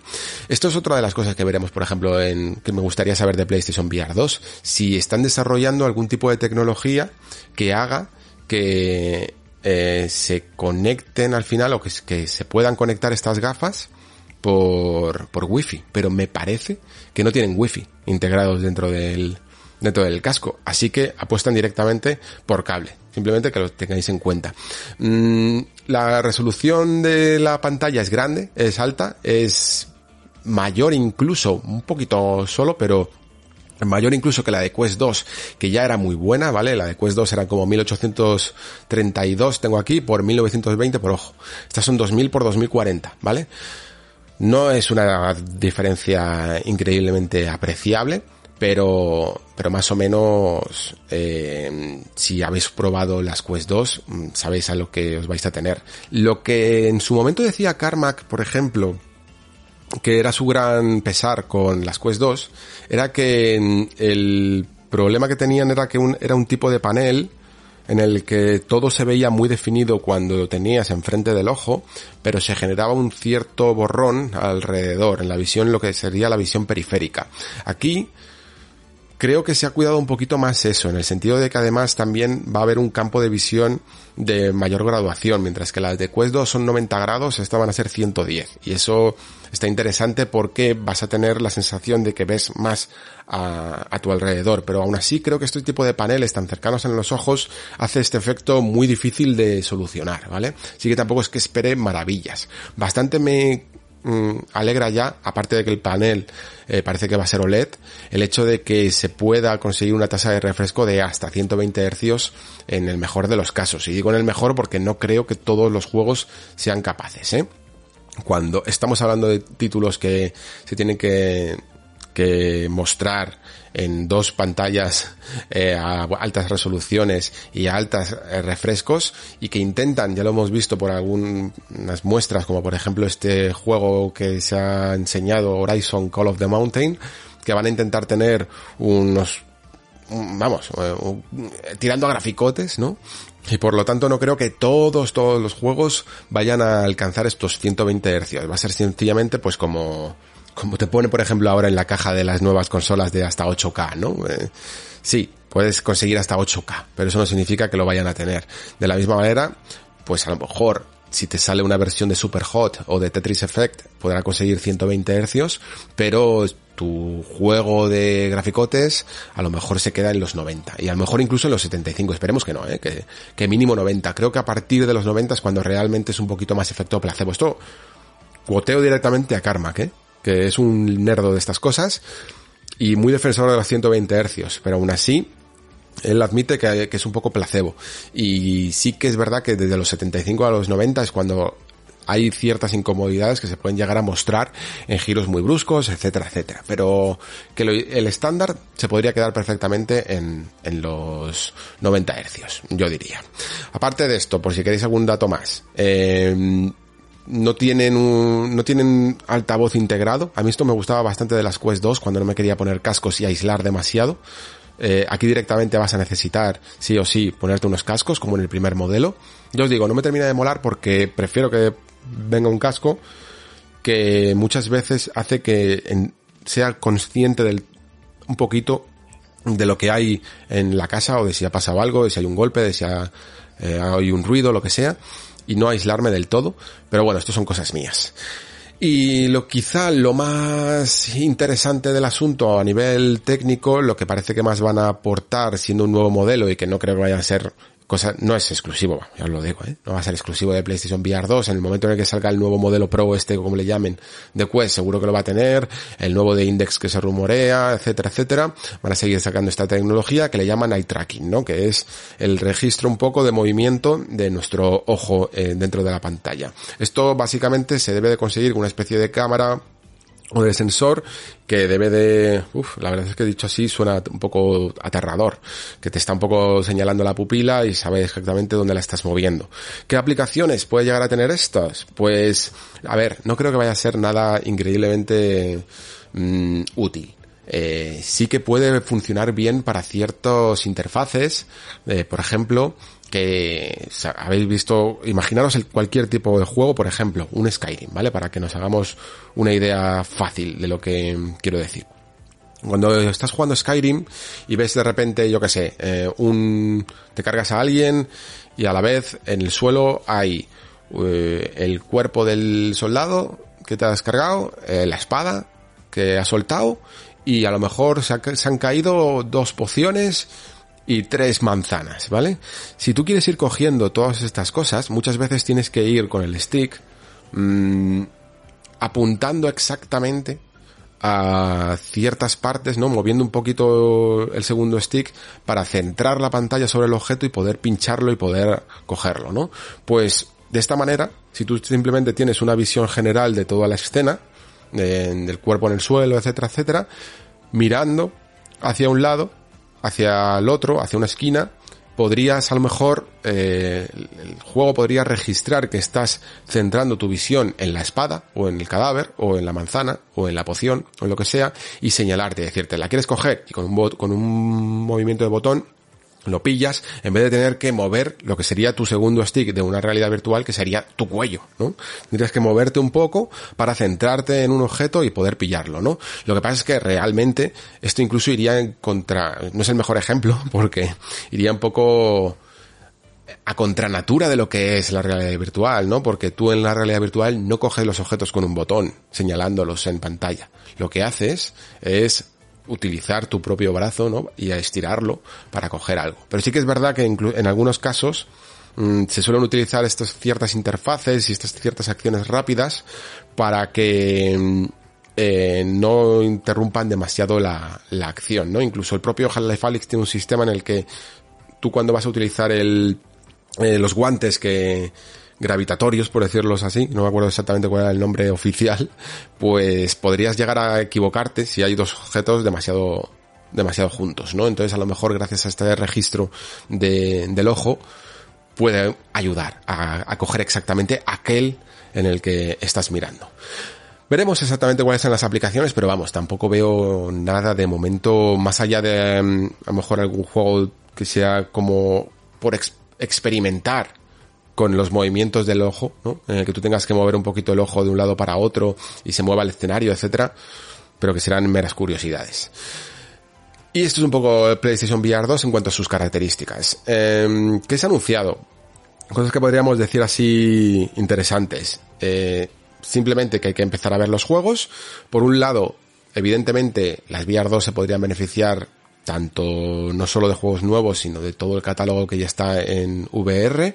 Y aquí entiendo que habría un poco de mezcla de, de y un poco de problemas de incompatibilidad, ¿no? Porque a lo mejor, a no ser que desde la propia Sony a la hora de interpretar los juegos sea capaz de emular correctamente a los Sense Controllers, identificarlos como los PlayStation Move, eh, sin que el desarrollador tenga que hacer nada, Así se podrían adaptar muchísimos juegos de la anterior hornada. De alguna manera lo tienen que ser porque se ha anunciado que, van a ser compatibles con los juegos de la anterior. Lo que pasa es que ya os digo que habría que ver exactamente eh, qué tienen que hacer al respecto.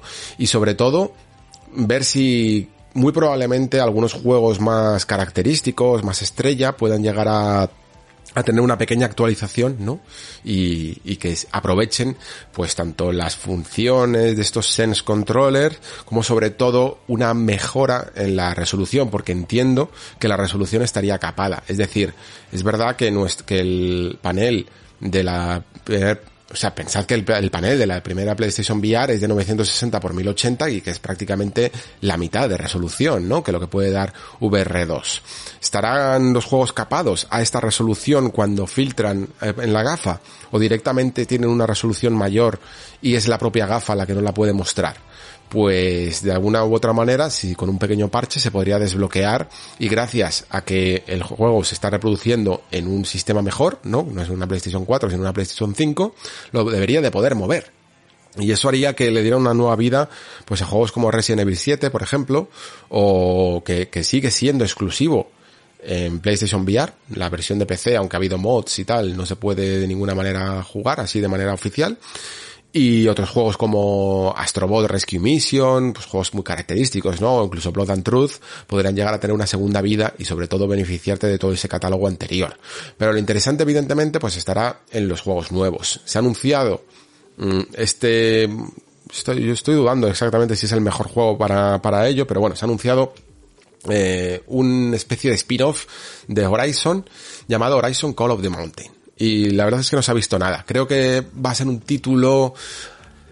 A ver, eh, me puedo equivocar muy fuerte, ¿vale? No sé exactamente, no se sabe exactamente cómo va a ser, cuál es su planteamiento, cuáles van a ser sus mecánicas. Lo único que se ha visto es como una pequeña escena que dura como dos o tres segundos, ¿vale? En el que estamos en una especie de barca surcando un, un río y aparece uno de estos eh, dinosaurios mecanizados del mundo de Horizon muy cerca y lo miramos así, usted que parece una jirafa, y lo miramos. Y tenemos un compañero que está al otro lado de la barca eh, mirándonos, ¿no? Claro, es que este, esta escena, este tipo de plano a mí me recuerda a estos juegos en los que directamente mm, no tienes que moverte tú, sino que mm, vas en la barca, ¿no? Hay algunos juegos que son así, de hecho.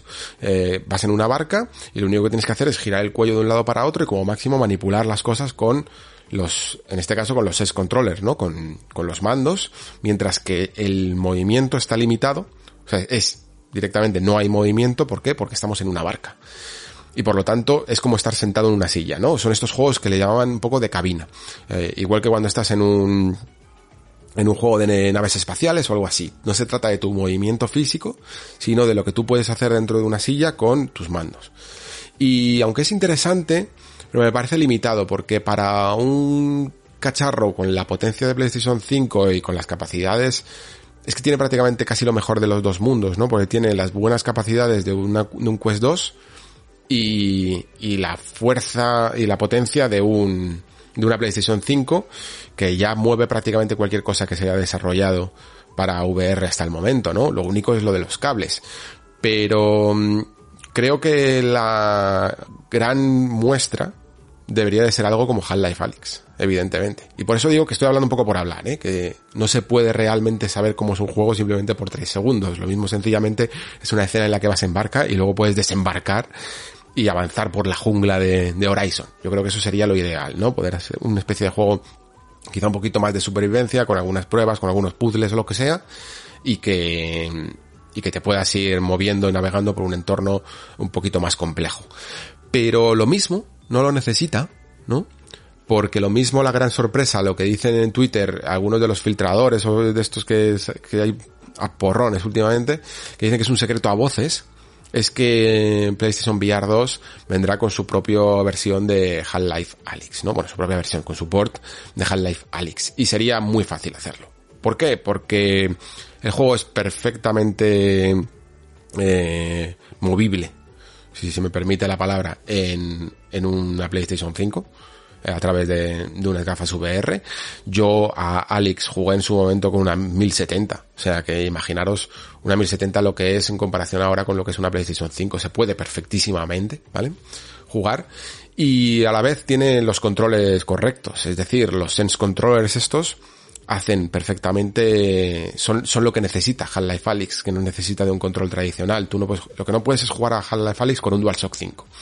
Pero, eh, sí puedes jugar con este tipo de sistema de control que si no lo conocéis, básicamente parece que se adapta a las manos eh, y juega mucho con los movimientos de muñeca o de estirar y recoger tus propias manos, ¿no? Y esto es lo que necesita un poco Alex para hacer esa magia que hace con la forma de coger objetos, ¿no? Eh, tienes que hacer una especie de tirón, como si le dijeras a alguien que, viniera para ti eh, con la muñeca, ah, tienes que hacer un pequeño tirón con, con, el mando y entonces un objeto que está en el suelo vuela un poco hacia tu dirección como el arma gravitacional hacía, ¿no? Y lo coges en el aire. Es una sensación muy, muy, muy conseguida. Esto lo puedes hacer con armas, con, con lo que sea, y luego arrojarlas también a los, a los enemigos, y sobre todo la manipulación de las armas, que también tiene una física bastante interesante. Este tipo de controles de físicas es lo que hace grande a la VR y es lo que hace grande a Alex también, aunque haya juegos que incluso lo pueden llegar a hacer mejor, pero Alex es sin duda el más espectacular. Es el juego bandera, lo sigue siendo y lo va a ser por mucho tiempo. Y una de las cosas que más espero, yo estoy deseando que esto suceda. No por mí, porque ya lo he jugado, aunque lo jugaría otra vez, la verdad, muy, eh, muy contento, la verdad, de volver a meterme en el mundo de Alex. Pero mm, creo que es el juego que necesita la VR. Eh, y que necesita la PlayStation VR 2. Porque es el juego que te insta convence. ¿Vale? De que esto es una manera increíblemente fresca de jugar a videojuegos, ¿vale? Que evidentemente no va a sustituir a nada, simplemente va a ser un camino paralelo y que esperemos que se explore más y que siga habiendo y que haya más Alex en el camino, pero que mm, realmente es el juego bandera que quieres tener, por el que te justificarías esta, esta compra. Y yo creo que ayudaría mucho a vender muchas gafas, la verdad. Y a la vez, pues a lo mejor entonces podríamos volver a tener la oportunidad de darle, aunque sea un pequeño premio, que yo creo que se lo merecía más, ya lo sabéis. En fin, bueno, pues esto ha sido la parte de PlayStation VR. Creo que más o menos van por el camino adecuado con ella. Y personalmente la espero.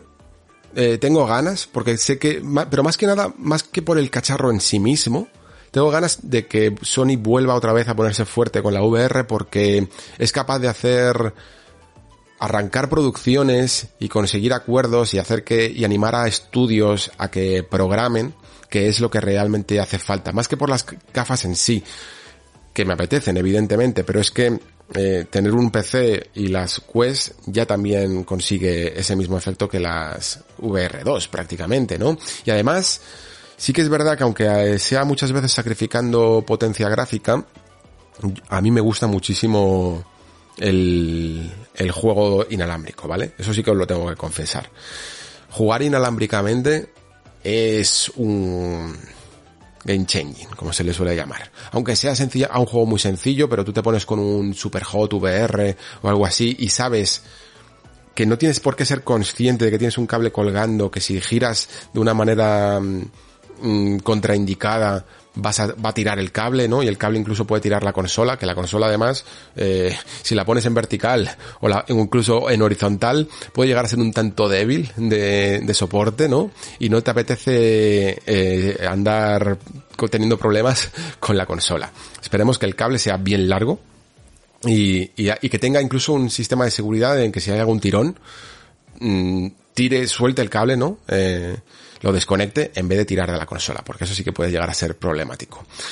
De verdad que cuando pruebas la VR inalámbrica, joder, o sea, se nota, se nota de verdad. Esa, sensación de libertad es inigualable. Lo que pasa es que viene con ese lastre de que los juegos se están quedando muy cortos, ¿eh? Muy, muy cortos. Cuando tienes una experiencia de bajo poligonaje, como puede ser Beat Saber o el propio Superhot, te da un poco más igual. Pero la verdad es que cuando notas ciertas adaptaciones que se están haciendo últimamente desde la primera, desde Walking Dead, Sense and Sinners, que ya se notaba un poquito el bajón gráfico, a estas últimas como sobre todo la de Medal of Honor, no me acuerdo cuál era el subnombre de este juego, el, Medal of Honor VR que hizo Respawn, ahí no hay comparación que valga, ¿eh? O sea, es un desastre directamente, yo creo gráficamente, ese juego en, en Quest 2. Entonces, yo personalmente, claro, voy a poder, yo creo tener las dos, pero creo que es un poco la decisión que tiene que tomar el que, el que se una a esto, ¿no? Sacrificar quizá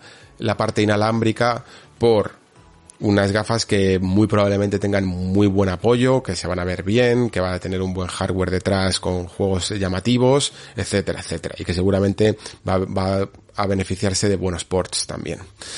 En fin, que todo esto es un poco lo que tenía que contar sobre PlayStation VR 2 hasta la próxima cita que yo creo que ya espero que sea alguna prueba o, ver algo más en vídeo y sobre todo ver juegos, que es lo importante. Vamos ahora, sí, con la con el último bloque del programa de hoy, con eh, los juegos de 2022 y qué esperamos de ellos.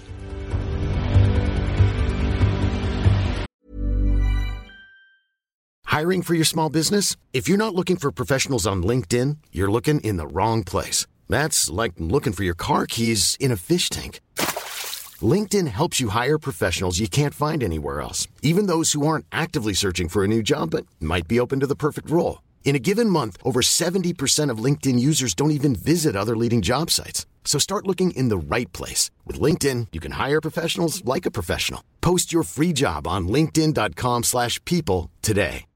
Hi, I'm Daniel, founder of Pretty Litter. Cats and cat owners deserve better than any old-fashioned litter. That's why I teamed up with scientists and veterinarians to create Pretty Litter. Its innovative crystal formula has superior odor control and weighs up to 80% less than clay litter. Pretty Litter even monitors health by changing colors to help detect early signs of potential illness. It's the world's smartest kitty litter.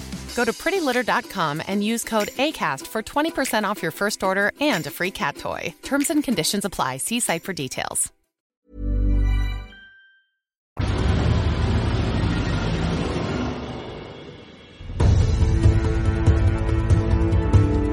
Bueno, pues como decía antes, tengo aquí una pequeña selección de qué podemos destacar de este año, en mi caso.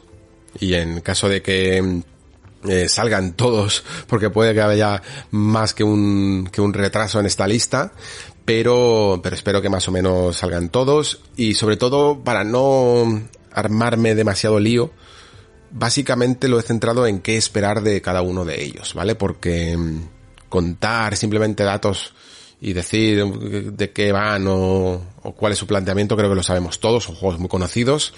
Y más que nada me gustaría simplemente justificar por qué los he traído aquí y que espero yo personalmente de ellos, cuáles son un poco las, lo, las metas que creo que se han propuesto y teniendo en cuenta que muchos de ellos son secuelas, pues ver exactamente qué justifica su aparición, ¿vale?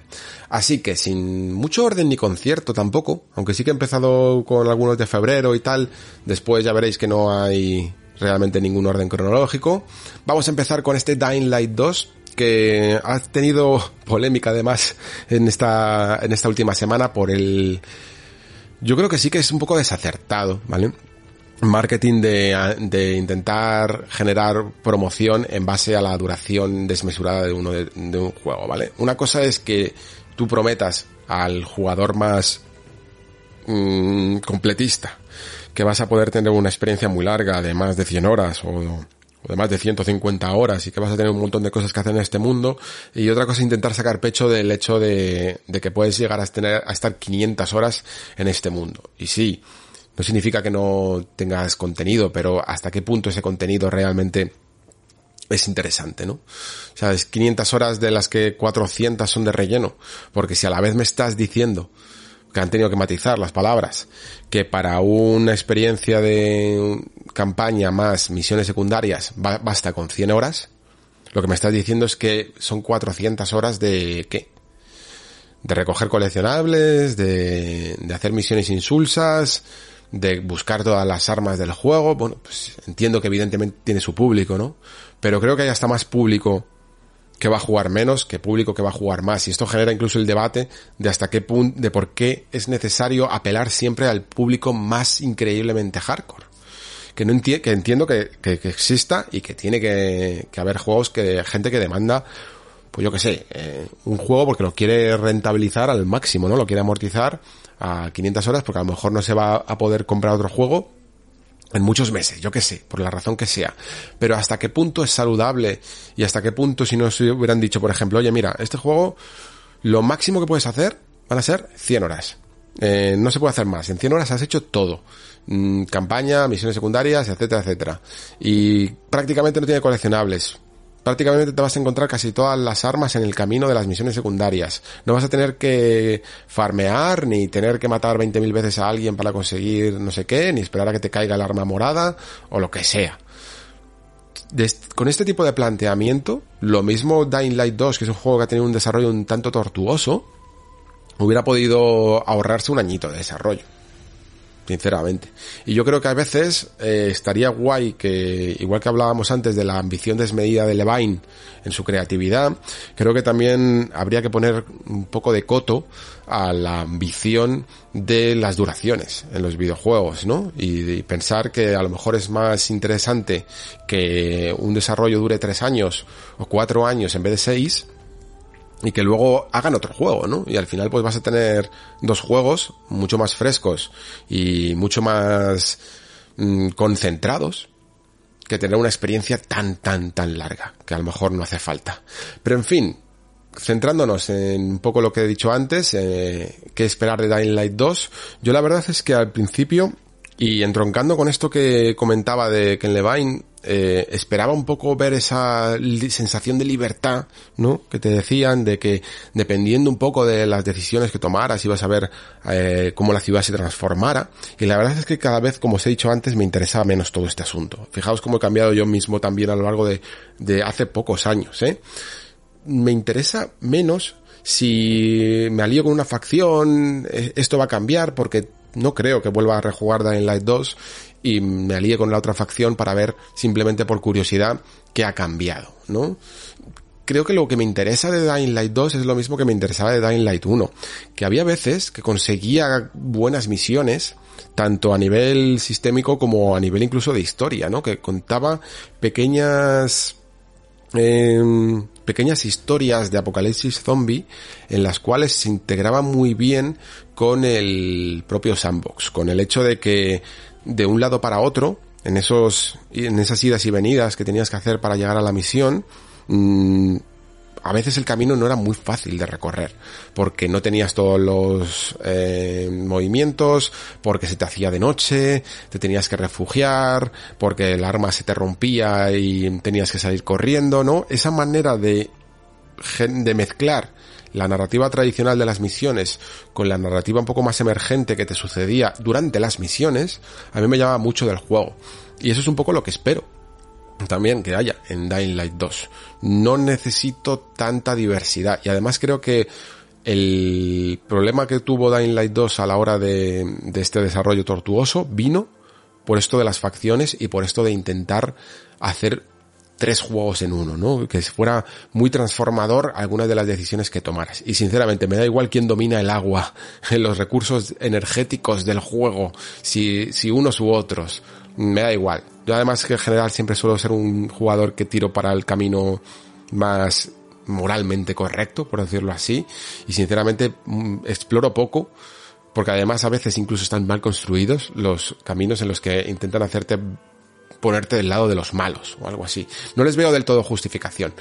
Quiero que Dying Light 2 sea un juego divertido, quiero que sea un juego con un sandbox interesante, que sea desafiante y, y variado a la hora de, recorrer este mundo y que tenga ese flow que tenía tan bueno a la hora de saltar por los tejados y de, y de salir corriendo de los zombies, etcétera, etcétera. Y sobre todo que sea más justificado, que creo que esto sí que lo va a ser, el tener que salir por la noche, ¿no? Porque en el primero era muy fácil simplemente jugar de día y olvidarte de la noche por mucha doble experiencia que haya. Creo que en este segundo eh, la cosa cambia porque cuando los zombies están fuera, tú tienes que aprovechar para meterte en los interiores, ¿no? Y, y, conseguir algunas cosas por ahí, por lo tanto tienes que salir por la noche y han conseguido un buen equilibrio. Así que eh, saldré de dudas muy pronto porque queda poquito ya para, para su lanzamiento y si, lo que sí que mm, tengo también que ver es cómo ha ido gráficamente. Este juego tenía algunos vídeos eh, largos, de 30, 40 minutos, que se veían misiones, en los que se veía el juego maravillosamente bien, y no sé por qué, en las últimas capturas que he estado viendo del juego, ya no se veía tan bien. No sé, no sé si es que ha sido percepción mía a lo largo de cómo ha cambiado la generación, que esto puede pasar muchas veces y no tenga por qué ser simplemente un downgrade. En fin, eh, siguiente juego que tengo aquí en la lista sería este Horizon Forbidden West, del cual sinceramente mm, tengo que decir que a mí Horizon me gustó, tampoco me, me ultra entusiasmó, ¿vale? Me pareció un pepinaco gráfico, me pareció un mundo original, eso se lo agradezco muchísimo, que, que hubiera IPs nuevas, quizá precisamente por eso este Forbidden West me llama menos, ¿no? Porque ya es un mundo conocido, pero creo que al menos tienen la oportunidad de mejorar un poquito más la fórmula de Horizon, que estaba bastante bien en esa mezcla de mundo abierto con eh, un poquito de misiones plataformeras, un poquito de acción, un tipo de combate interesante, sobre todo contra las máquinas, estos especies de dinosaurios, monstruos máquinas, y menos interesante con el de los humanos, ¿vale? Yo en este juego hubo momentos en los que me aburrí bastante, sobre todo lo que tenía que ver con limpiar campamentos y luchar contra humanos que me parecía menos trabajado. Te hacía menos utilizar las grandes mecánicas que podía llegar a tener el combate de Horizon, ¿no? Que sobre todo era las estrategias a la hora de medio, entre comillas, cazar estos, eh, estas máquinas, ¿no?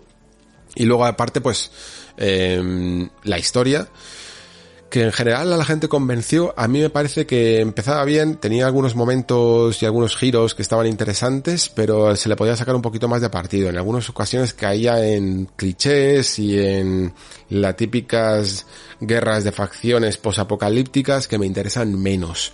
Y cuando se ponía un poquito más personal y un poquito más en la propia historia de Aloy, me parecía más interesante. Claro, como esto ya no es en segunda parte una historia de orígenes, y un poco esas revelaciones ya han surgido, mmm, me interesaría saber qué tiene que contar este Forbidden West, ¿no? Que no sea sencillamente una historia externa de otro conflicto con otra facción y que tuviera algo que realmente estuviera bien arraigado en, en el propio personaje, ¿no? En, en Halo. Yo creo que esto es uno de los problemas de las secuelas, ¿no? Que una vez que te cuentan esa historia personal de la primera parte de, de tu protagonista, si no cambias al protagonista, si sigues con el mismo, es difícil volver a sentir un desarrollo y un arco con él. Y a no ser que sea una secuela que continúe, ¿no? Que se haya partido al, al principio. Es difícil, es difícil si no cambias al, al personaje. Pero bueno, ese es uno de los desafíos que tiene este Forbidden West para mí.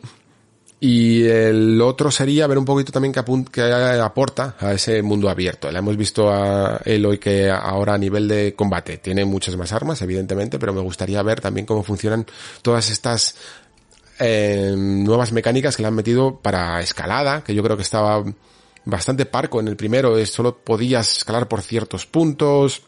Aquí parece que también, pero al menos van a ser más y tienes una especie de ganchos que lo hacen un poco más dinámico, más fluido, toda la navegación y que incluso se pueden utilizar para el combate e incluso esa especie de parabela, ¿no? Eh, cibernética que, que puedes utilizar también para, para bajar, ¿no? Y que está bastante inspirada en Zelda, la verdad.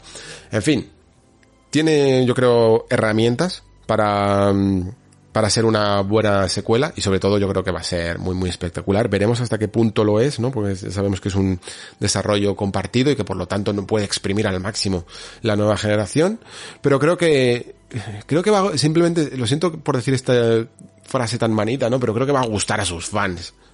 Y, ya está, tampoco creo que convenza a nadie más, pero creo que a la vez es un ese tipo de juego que si tienes una PlayStation 5 vas a querer jugar, básicamente. Siguiente, y va a ser pocas semanas o una semana después, madre mía, de Horizon Forbidden West, que es Elden Ring. Y ya no, no voy a centrarme mucho tampoco en, en Elden Ring otra vez, porque ya lo hice y ya lo haré. Eh, Elden Ring simplemente, ya sabéis, lo que a nivel de expectativas, de, de qué espero que ofrezca, básicamente quiero ver cómo trata realmente eh, Miyazaki el mundo abierto. creo que todos más o menos ya lo sabemos, cómo va a ser esa estructura, ¿no? De, gracias a la beta nos ha quedado incluso muchísimo más claro. Se nota que va a ser un mundo abierto dividido en ciertas áreas, eh, bien diferenciadas en biomas, que a la vez van a contener eh, otras áreas más pequeñas que van a ser más mazmorra y diseño de niveles y sobre todo lo que espero es que funcione básicamente y que funcione tanto de hecho que muchos mundos abiertos se den cuenta de que hay que hacer más esto, ¿vale? De que hay que hacer más nivel cerrado y que no vale sencillamente con pintar un lienzo eh, con un mapa de mundo abierto y hacer ahí todas tus misiones, porque yo creo que pierden un poquito de gracia. Creo que mola más cuando, aunque sea un mundo abierto, después te metes dentro de un lugar y ahí tienes tu gran diseño de niveles y las cosas, aunque sean un poquito más cerradas, pero funcionan mejor. Esto es curioso porque si os acordáis de Arkham City, de Batman Arkham City, incluso cuando llevó las cosas a mundo abierto, cuando eh, realmente había que crear un nivel, tú te metías por una puerta o por donde sea y ahí empezaba un, un poco la escena, ¿no? Ahí empezaba un poco el, el momento en el que te enfrentabas a uno de los supervillanos y, y, tenías un poco las mecánicas básicas. Después, por supuesto, dentro de ese mundo abierto podías navegar por él, eh, enfrentarte a más enemigos, encontrar ciertos secretos, había algunas partes de las misiones que sucedían fuera, pero no se olvidaban de lo mucho que pueden aportar los interiores, ¿no? Y no tienes que entender además un interior como un como un lugar cerrado, como por el castillo de este que se ve del velo, ¿cómo le llaman? Eh, Stormvale Castle en, en Elden Ring, no, pare, no, no, da siempre la sensación de que estés en un nivel completamente separado, sino que se fusiona muy bien con el, con el mundo abierto, ¿no? Y sin embargo, tienen, por decirlo así, sus muros y sus lugares por los que tienes que avanzar para llegar al jefe final, al, del cual todavía no hemos llegado, ¿eh? Porque hay un jefe en la puerta, pero luego habrá un jefe al final del, de la fortaleza. En fin, ¿qué, qué os voy a contar ya del Elden Ring? Ya sabéis que lo esperamos todo el mundo y que simplemente como máximo decir pues eh, algunas de las preguntas que ya me propuse para en base a la beta, ¿no? Ver un poco cómo evoluciona toda esta cuestión de los de las invocaciones y de las ayudas que puedes llegar a tener, ¿no? Um, creo que más o menos de todas maneras la beta, aparte de las calibraciones que luego tenga la versión final, ya deja claro que van a ser una ayuda sustancial y también me dejan claro, a mí por lo menos, pues sobre todo por la segunda vez que jugué, cuando volví a enfrentarme a este enemigo que sale a la puerta del castillo, que mmm, probablemente no utilicé mucho estas invocaciones, la verdad. O sea, a no ser que por alguna cuestión, yo que sé, porque imaginaos que lo estoy analizando y, y, me quedo muy muy trabado en un jefe y tengo que seguir avanzando, entonces a lo mejor tiro de invocación y ya más adelante en una segunda partida me lo intento pasar yo solo. Pero creo que voy a intentar ir el máximo tiempo posible yo solo porque las sensaciones que me produjo el entender, el, entender el jefe, lo que siempre sucede en un, en un juego de From, el leer sus movimientos, el entender sus patrones, el empezar a configurar la cabeza para que cuando el tío hace esto, yo ya tengo que estar haciendo esto, a ir previéndolo, solo suceden, solo me han sucedido cuando estoy con la atención completa y, y eso sucede cuando el enemigo se está centrando en mí y no en cuatro perros que he lanzado con las invocaciones, ¿vale? Cuando lanzo perros o el bárbaro este que te acompaña, desajustas los patrones del jefe, porque el tío se va a atacar al, a la invocación y tú, aparte de tener golpes gratuitos, es que directamente no estás viendo cómo se comporta ese jefe, necesitas que te esté encarando, ¿no? Directamente, para saber cómo contrarrestarle. Y a mí, pues necesito esas, esos estímulos, necesito esas sensaciones en un juego de From y no me las puede arrebatar ni el propio juego, básicamente. Y entonces, dado que el juego te da la opción de utilizar estas invocaciones o de no utilizarlas, pues yo muy probablemente no las utilizaré. A no ser que ya os digo, la cosa se me vaya muy, muy complicada. Mm, tampoco me molesta excesivamente que estén, porque me da la opción de no, de no usarlas aunque sí que creo que evidentemente de cara al análisis pues tendré que utilizarlas también, ahora que caigo, para ver un poco cuán rotas están, ¿vale? Y poder eh, explicarlo después todo en la reflexión aquí en el Nexo y en el análisis en 3 de juegos. En fin, mmm, muchas expectativas, evidentemente, con el Den Ring, que os voy a contar. Vale, eh, tengo por aquí apuntado también juegos de primera mitad, como Gran Turismo 7, que entiendo que a lo mejor no es santo de la devoción de todo el mundo, pero creo que por fin creo que Gran Turismo puede llegar a alcanzar un, una verdadera buena entrega, porque la del año, la generación pasada con Sport creo que se quedó un tanto descafeinada y tuvo buenas ideas, pero tuvo que sacrificar mucho en parte para esas buenas ideas. Y aquí pues creo que no se le podrá del todo ya acusar de falta de contenido en esta séptima edición. Tendrá sus críticas, porque Gran Turismo parece que siempre las va a tener, y hay como una cierta crítica generalizada, y la puedo llegar a entender también, del siempre online y de todo este tipo de cosas, pero entiendo que Gran Turismo quiere de alguna manera registrar bien todas tus récords y todas tus eh, formas de jugar para llevarlo después todo a un terreno en el que el online sí que importa, ¿no? Y a mí eso, visto un poco lo que sucedió con Gran Turismo Sport, no me importa del todo. ¿Por qué? Porque mm, aunque después sí que me dijeron que Sport eh, terminó por no ser lo suficientemente penalizante a la hora de ciertas prácticas y de ciertos malos comportamientos en carreras online, sí que le vi una intención clarísima de intentar tener un simulador que ayudara a la gente a, a seguir en este mundo sin volcarse a unos niveles mega hardcore de e-racing y pagar cuotas, etcétera, etcétera, que pudieran jugar de una manera un poquito más casual, pero a la vez dedicada y sobre todo con reglas. Eh, yo creo que más o menos encontraron ahí el, el equilibrio adecuado.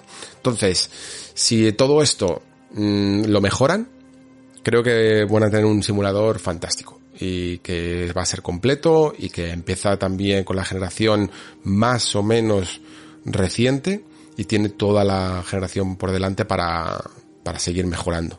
Es verdad que ya, bueno, yo, ya a mí los, quizá no sé por qué, me pilló de buenas, pero al principio yo lo veía muy bien gráficamente y sí que es verdad que en los últimos vídeos me ha parecido menos espectacular que, que al principio. Al final también es verdad que los ojos se acostumbran a todo y, y, pero que ya es verdad que no es ese título que como en las primeras entregas era verdaderamente alucinante y que por ejemplo eh, con un Gran Turismo 4 en PlayStation 2 mm, realmente era un portento y ese tipo de cosas, ¿no? Quizá no es ya tan tecnológicamente puntero como podría llegar a ser en otras generaciones, pero creo que me no voy a decir que me es suficiente, porque he visto cosas que no me han gustado nada, pero creo que a lo mejor cuando, con el juego en las manos, la sensación puede llegar a ser distinta, así que le voy a dar un voto de confianza también en lo tecnológico. Vale, tengo que apuntado otro que, que está, en esta lista puede ser un poco raro, porque no, casi todos son, pues yo que sé, grandes superproducciones y cosas así, y de repente he colado aquí este Triangle Strategy, o el triangulito como le llamo yo, porque es un juego que realmente me apetece. Eh, aparte de porque tengo la Switch que sigue creando bastante polvo, mm, una vez pasado Metroid Dread, que ha sido lo único que le ha dado un poco de vida al asunto, eh, tengo ganas de, seguir manejando un poquito la Switch antes de que la jubilen y este Triangle Strategy va a ser uno de esos juegos que sin duda eh, le voy a dar. Lo que pasa es que tengo que encontrar el momento adecuado. No sé si lo voy a poder ni siquiera traer al programa, porque tiene pinta de ser un juego de estos largos y sobre todo en un momento del año que no sé si va a ser el, el que mejor me va a venir porque voy a venir fatigado de Horizon, de Elden Ring y me voy a estar con Gran Turismo 7 y no sé cuándo voy a encontrar los momentos para jugar.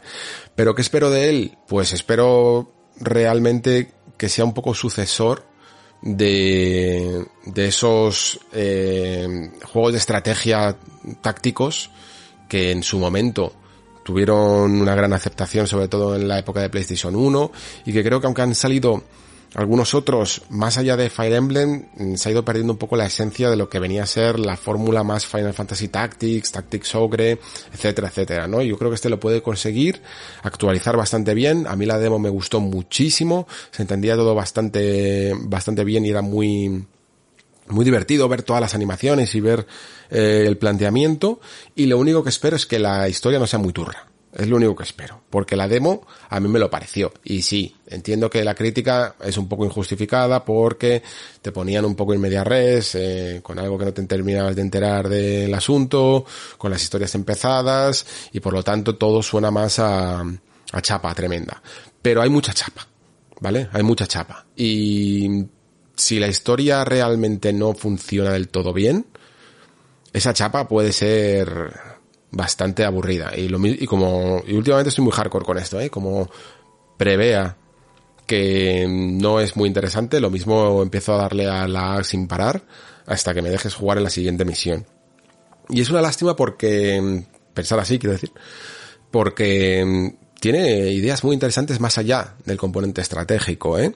Tiene una forma como de votación que se han inventado que puede hacer que esta historia, mm, al menos mínimamente, tenga, consigas tener una cierta participación en ella y las cosas no siempre salgan como tú quieres, lo cual eh, a nivel de estrategia y de después de cómo plantear los siguientes mapas y campos de batalla puede ser muy muy interesante, ¿vale? Hay una especie de como de votación y tú eh, tienes que ir convenciendo un poco si eres capaz a los miembros de tu equipo, si tú quieres llevar las cosas por un lado para otro, si vas a querer atacar a, a estos o defender a estos otros o rescatar a no sé quién o dejar que le maten, eh, que puede ser muy muy interesante. Y si no consiguen, y sobre todo el dolor, por decirlo así, de que la votación salga en contra de lo que tú querías, ¿no? Y que a lo mejor entonces pues no vayan a rescatar a ese personaje que tanto te molaba, que además era muy bueno en combate, y lo pierdas para siempre. Ese tipo de cosas pueden estar muy guays, la verdad. En fin, que aunque no lo traiga al programa mm, de lanzamiento, si juego unas pocas horas al menos, al menos, fíjate, a lo mejor es un nuevo bueno, es un buen juego para traer a, Pere o a Mario, que son muy, muy fans de, de este tipo de juegos de tácticos, y, y hacer eh, una sección en el programa porque creo que lo merece, ¿vale? Otro título que tengo por aquí, del que ya he hablado bastante, es eh, Forspoken, ¿vale? Mm, y de nuevo, lo único, para no repetir demasiado, decir que, bueno, yo por lo que ya he visto y tal, eh, el título a mí sobre todo me llama la atención por ser una licencia nueva y una licencia nueva de Square Enix, una de esas que además pertenece a esa rama de la Luminous Productions y con el Luminous Engine que el juego mmm, entiendo que no está llamando tanto la atención, principalmente porque no tiene el nombre Final Fantasy detrás y porque es una mezcolanza tanto extraña. Eso, eso lo tengo que admitir. Además de ese componente Isekai de una persona del mundo moderno que va a un mundo mágico, el juego tiene pinta de ser un pelín más sencillo de lo que parece, ¿vale? En el sentido de que este mundo abierto se va a recorrer fugazmente, eso está muy bien a, a, nivel de ritmo, pero puede ser un poquito solitario, ¿vale? Porque el planteamiento yo cuando lo escuché de ser una especie de mundo asolado por una especie de plaga, etcétera, creo que va a hacer que nuestros periplos por este mundo sean menos menos llamativos de lo que podrían ser. Esto es eh, lo que le llaman mundos muertos, ¿no? Tienen su razón de ser cuando la experiencia está muy enfocada al combate y el combate es genial y el diseño de niveles es genial, como es el caso de los Souls, ¿no? Pero cuando tienes un juego muy centrado en la historia, como aparece este Forspoken, no sé hasta qué punto un tipo de planteamiento así se puede beneficiar. Entiendo por qué se hace, entiendo su estructura, pero no estoy del todo seguro. Aún así, tengo mm, esperanzas, ¿eh? Tengo esperanzas en él. Mm, de hecho, no sé si lo habéis leído, pero esto es algo que los fans de Brandon Sanderson llevábamos diciendo bastante tiempo, que el juego tenía ciertas similitudes con Mistborn, y al parecer, eh, leí el otro día que, que incluso los propios eh, productores, entiendo que la rama más occidental, no sé hasta qué punto Brandon Sanderson es muy leído en Japón, pero los propios productores debían de conocer a, Brandon Sanderson, que ya es famosete el tío, y a la saga de Nacidos de la Bruma, y le llegaron a proponer que se implicara en el proyecto, que escribiera un poco como George R. R. Martin con Elden Ring, quizá lo hicieron por esto, que, explicara un poquito, escribiera un poquito el world building, eh, los, no los mitos, sino el lore, ¿no? del mundo, el pasado, los personajes, los dibujara un poquito más.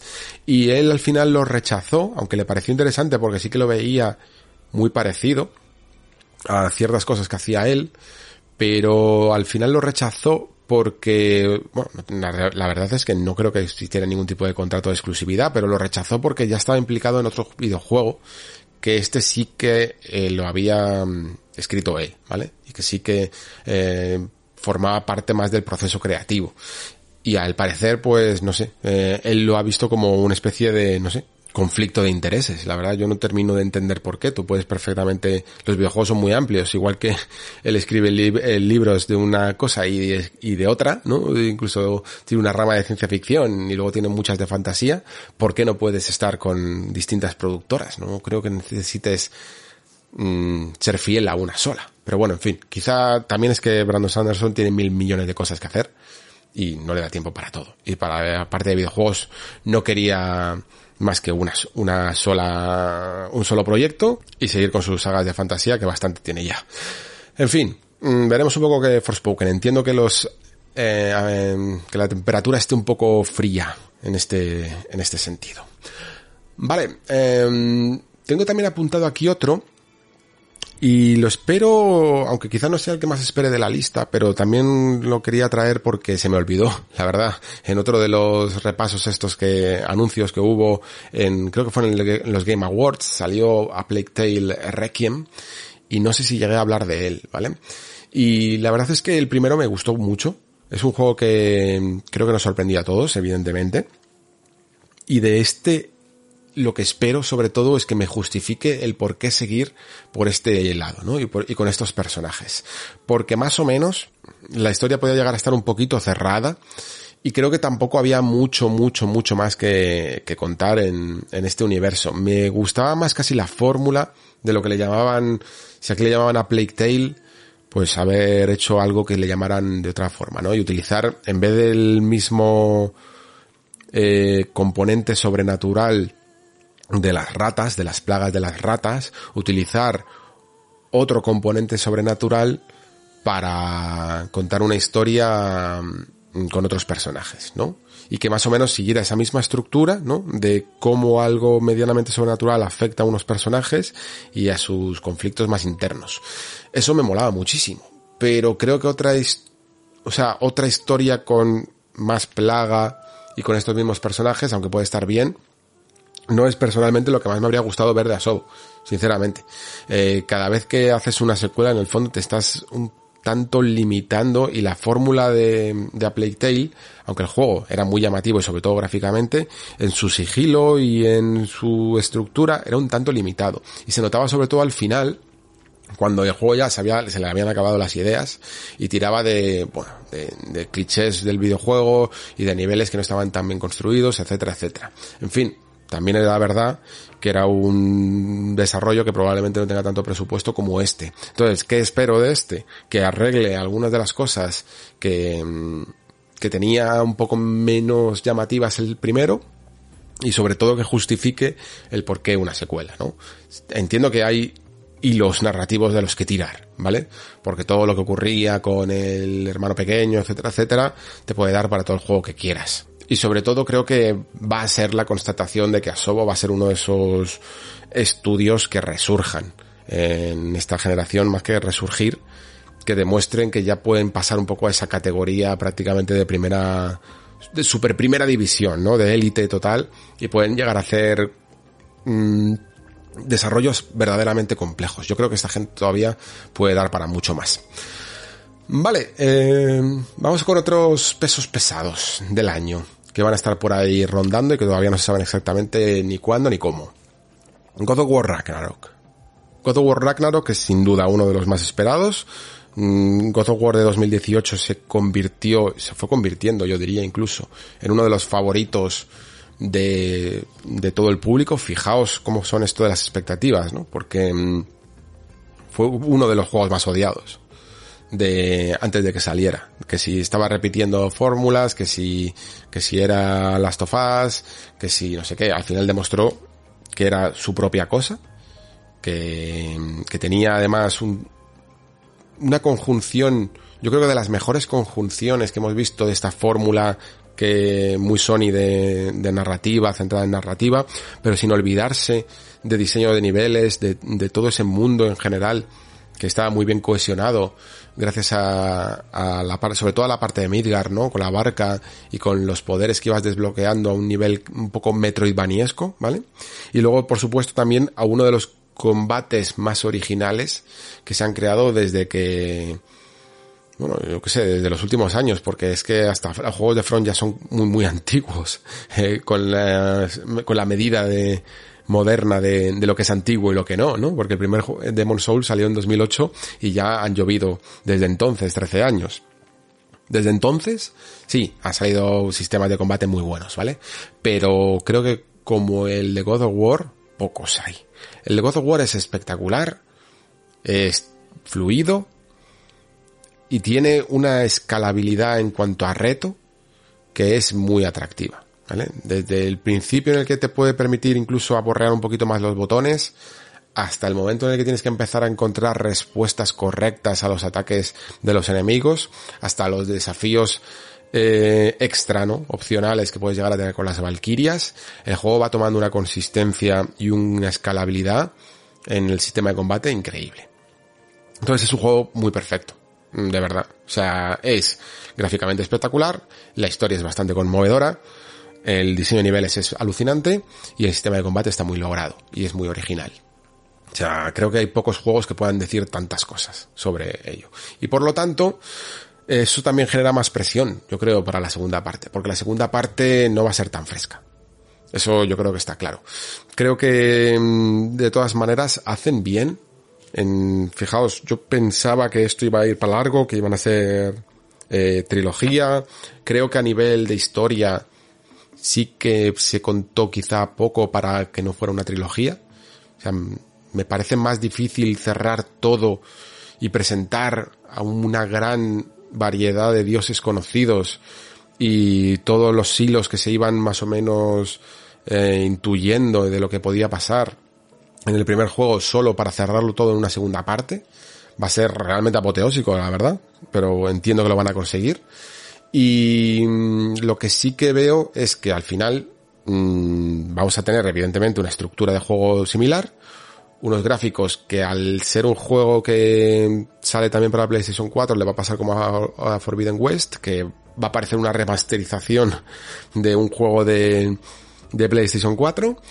Eh, y que va a tener, pues eso, al final, o sea, va a ser una experiencia muchísimo más familiar de lo que es God of War. Y si lo intento parece que infravalorar un poquito, no, es la palabra correcta infravalorar, pero sí poner un poco más en situación, es porque para el impacto que fue God of War 2018 para, eh, para mí fue tal, es tan bueno ese juego, que tengo que empezar a ser realista y darme cuenta de que, aunque tengo ganas de más God of War, es muy difícil, muy difícil que Santa Mónica me pegue tal hostia como me la dio con 2000, con el de 2018, ¿vale? Y esto es lo que ocurre con las secuelas, evidentemente. Y esto creo que va a ocurrir con God of War Ragnarok.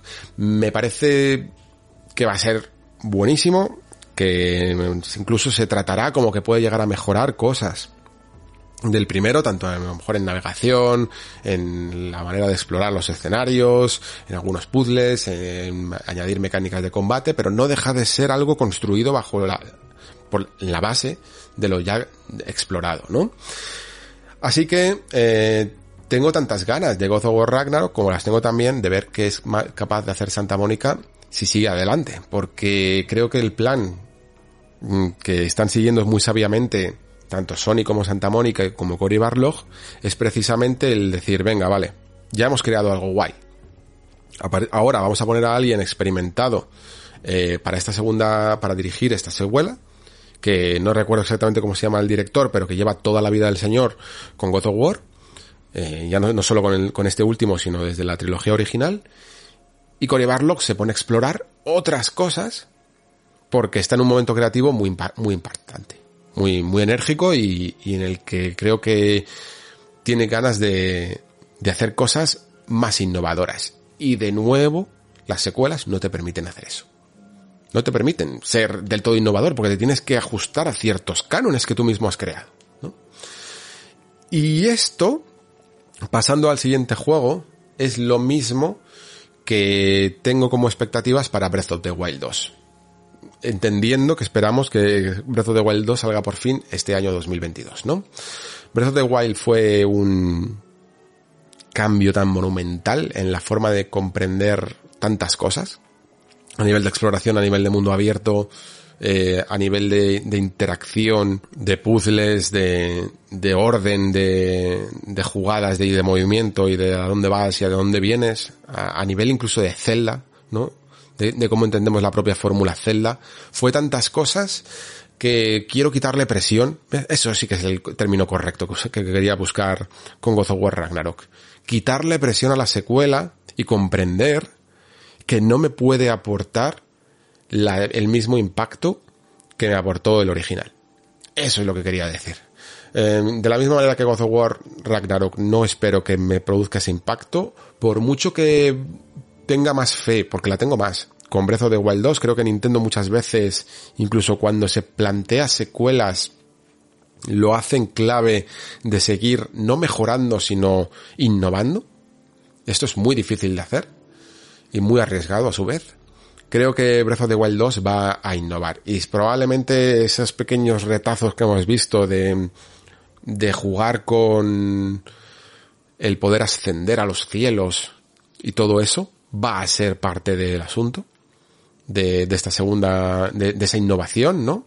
Y, y probablemente también la utilización de nuevas herramientas en esas que ya conocíamos para, para el primer juego seguro que se mejoran más lo que van a ser los santuarios o los, no los santuarios, sino las mazmorras principales que quizá en el primer juego podían pasar un poquito más descafeinadas, ¿no?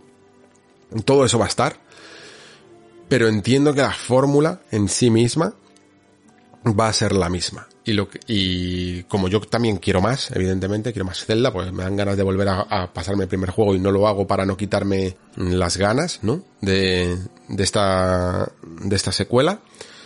Pues entiendo que va a ir la cosa por ahí. Pero sigue siendo un misterio, la verdad. Eh, tengo ganas de tanto del juego en sí mismo como de conocer más del juego. Como que Nintendo este 3 vuelva a hacer un momento de Treehouse o, o algún vídeo largo en el que explique exactamente qué va a tener este juego y que lo diferencie de, de Breath of the Wild. Pero llamándolo con ese título provisional de la secuela de Breath of the Wild, diciendo incluso que, que va a utilizar parte incluso del terreno del primer juego, yo entiendo que, que de nuevo es un título que se va a apoyar en las bases de. Y por lo tanto, Mm, son títulos que espero muchísimo, muchísimo, muchísimo.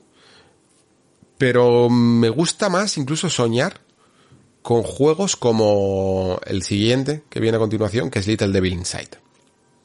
¿Por qué? Porque de Little, Little Devil Inside sí que es un lienzo en blanco. Es un juego que puede que luego sea malo, ¿eh? Mm, no es que tenga aquí una fe desmesurada. Pero es un título que cuando veo sus tráileres y sobre todo este último, sí que me da una sensación renovada de estar ante algo que no conozco del todo, que no he jugado y que quiero comprender y que quiero explorar. Al final, eh, creo que lo he dicho ya varias veces y es la manera incluso que mejor me define como jugador, que es la de jugador viajero, ¿no? Y cuando tú viajas, eh, tú puedes haberlo pasado muy bien en un lugar, y por mucho que te quieras volver al mismo lugar, muy probablemente no te va a dar las mismas sensaciones. La segunda vez que viaja, que visitas un mismo país que, que, la primera vez te encandiló, ¿no? Lo, lo, mejor, lo ideal sería que aunque sientas esa familiaridad y esas ganas de volver a ese mismo país, pero te fueras a otro completamente distinto porque es el que te va a ofrecer una perspectiva completamente nueva, ¿no? Es el que te va a aportar cosas que son las que realmente estás buscando. Y a mí esto es lo que me pasa un poco con los videojuegos. Las secuelas me sirven muy bien como refugio para saber que hay algo que me gusta, que, que sé que me gusta y que me voy a encontrar cómodo, pero me gusta lo inexplorado Mm, me siento muy atraído por lo inexplorado y Little Devil Inside me llama muchísimo la atención porque además es un juego que va de viajes, es un juego que va de aventuras, que va de explorar y de ir buscando tu camino, ¿no? Y de no saber exactamente qué te vas a encontrar. O por lo menos esa es la, intuición que me da eh, viendo los trailers, ¿no? En el que le ves casi a este mercenario que que tiene que viajar en tren, que, que le encargan destinos dispares y en zonas del mundo increíblemente diferenciadas entre sí y que no sabe ni siquiera exactamente qué se va a encontrar al otro lado, ¿no? ¿Qué, le espera? Si le espera una trampa, un monstruo o qué. Y muchas veces ese misterio es muy, muy, no necesitas mucho más que ese misterio. Tú, tú te fijas un poco en las pocas mecánicas que se han visto del título y te das cuenta de que tiene un ataque muy básico. Tampoco es que tenga un sistema de combate espectacular ni, ni muy profundo apenas tienes un botón de salto y, puedes correr y le hemos visto hacer acciones muy básicas y sin embargo es, increíble lo que sugiere este, este título, solo con sus vídeos. En fin, esperemos que por fin, por fin, por fin lo, lo juguemos pronto. Más cosas que tengo por aquí apuntadas, creo que podemos hablar también de... Bueno, la verdad es que entiendo que puede llegar a salir este año, pero lo mismo se retrasa, que es ese remake de Dead Space. Eh, no sé por qué, realmente espero, tampoco sabría decir si tanto, este remake, pero sí que me apetece. Y más que nada es por una cierta añoranza de, de la franquicia, porque me gusta y porque creo que tengo incluso curiosidad por ver cómo se adaptan ciertos remakes eh, más actuales, ¿no? Porque el Dead Space original sigue funcionando creo muy bien, funcionando como un tiro a nivel de, de su ambientación y de su acción. Sí que es verdad que a lo mejor se ha quedado un poquito eh, menos detallado en lo que es el diseño de la nave, ¿no? Y de, y de todos los escenarios que podían llegar a ser un poquito más eh, repetitivos en algunas eh, assets y tal. Pero yo creo que sigue funcionando muy bien. Aún así, el remake está claro que puede llegar a, a aportar Mm, un poquito más de ambientación sobre todo, asegurar sobre todo ciertas ventas porque Dead Space se convirtió en una saga muy querida y es verdad que los juegos de terror no son fáciles de vender. Sobre todo por saber si esto simboliza de alguna manera el futuro de Dead Space, si sirve como una especie de tanteo de terreno para poder decir, oye mira, podemos, no hace falta reiniciar la saga, pero tampoco hace falta hacer un Dead Space 4, pero de alguna manera sí que hacer algo más en el mundo de Dead Space. Yo creo que esto es una especie de toma de tierra de una Electronic Arts que ya no confía tanto en este tipo de planteamientos y de desarrollos, ya sabéis que cada vez más se van a otros tipos de juegos que consideran que tienen más mercado y que pueden ganar más dinero y tienen sobre todo más opciones, ¿no? De sangrar eh, económicamente a sus usuarios. Eh, sabéis que además Electronic Arts ya no solo es que apueste por todos los micropagos, servicios habidos y por haber, sino que no le hacen eh, las cosas a, los NFTs, o sea que van a tope, ¿no? Y sin embargo esto es un producto muchísimo más contrario en cuanto a filosofía de lo que es em, sus juegos franquicia. Y creo que quieren tener esta especie de, no sé, de bifurcación en sus planteamientos, de tener una línea que le haga que al menos los jugadores no terminen por odiarlos del todo, ¿no? Y por eso creo que mantienen algunos eh, algunas producciones, como por ejemplo estos EA Originals, de los que yo creo que Joseph Fares, mm, por un lado, se ha beneficiado él del dinero de Electronic Arts y Electronic Arts se beneficia de, oye, mira, el juego del año es un producto de Electronic Arts, ¿no?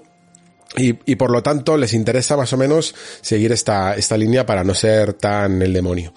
En fin, volviendo al juego, si lo espero es porque sinceramente me apetece volver a jugar al primer Dead Space. Y si no hubiera salido y no hubieran anunciado este lanzamiento, lo hubiera jugado de todas maneras y lo hubieran sacado aquí en el Nexo de alguna manera recordando igual que hemos hecho con otros títulos, recordando un poco lo que fue en su momento y qué valores trajo al, al medio. Pero ya que va a, ser, a ver este remake y que entiendo que va a ser bastante 1-1, pues ya nos esperamos.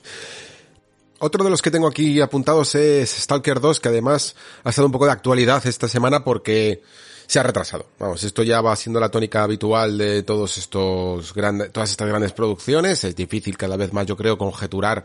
Eh, lo, digo más que nada porque es que estaba leyendo incluso algunas respuestas de plan, pues se podían callar un poquito y tal, las fechas, y si al final todos los juegos se retrasan. Yo creo que es que es tan difícil eh, conjeturar y prever una fecha y luego atenerse a ella con todas las cantidades de cosas que pueden pasar en un, en un desarrollo tan complejo que directamente la única forma real y de, de tener una fecha de lanzamiento es no tenerla.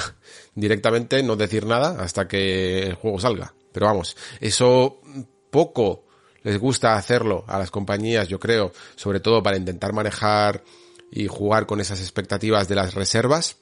Así que, pues nos atendremos siempre a, a este tipo de, de, fechas que al final sufren muchos retrasos. Pero estamos aquí un poco para hablar de, de retrasos. Si queréis hablamos en otro nexo sobre ello. Estamos aquí un poco para ver qué espero de Stalker 2 y creo que es un poco lo que espera todo el mundo. O sea, realmente, fijaos, si echamos un vistazo un poco a esta lista, aunque todavía no están todos los juegos, pero realmente mmm, 2022 aunque va a ser ese año, como estoy repitiendo todo el rato, de, de la gran apuesta de la nueva generación, de empezar a ver eh, juegos ya de carácter importante, a nivel gráfico incluso, yo creo que todavía la cosa se va a quedar un tanto más tibia de lo que pensamos. Es muy probable que sea 2023, sobre todo, el año en el que no solo el año de calidad, yo creo que 2022 va a ser un año de gran calidad, pero creo que también va a ser un año de todavía una cierta intergeneracionalidad, porque si os fijáis ciertos juegos que ya hemos mencionado, como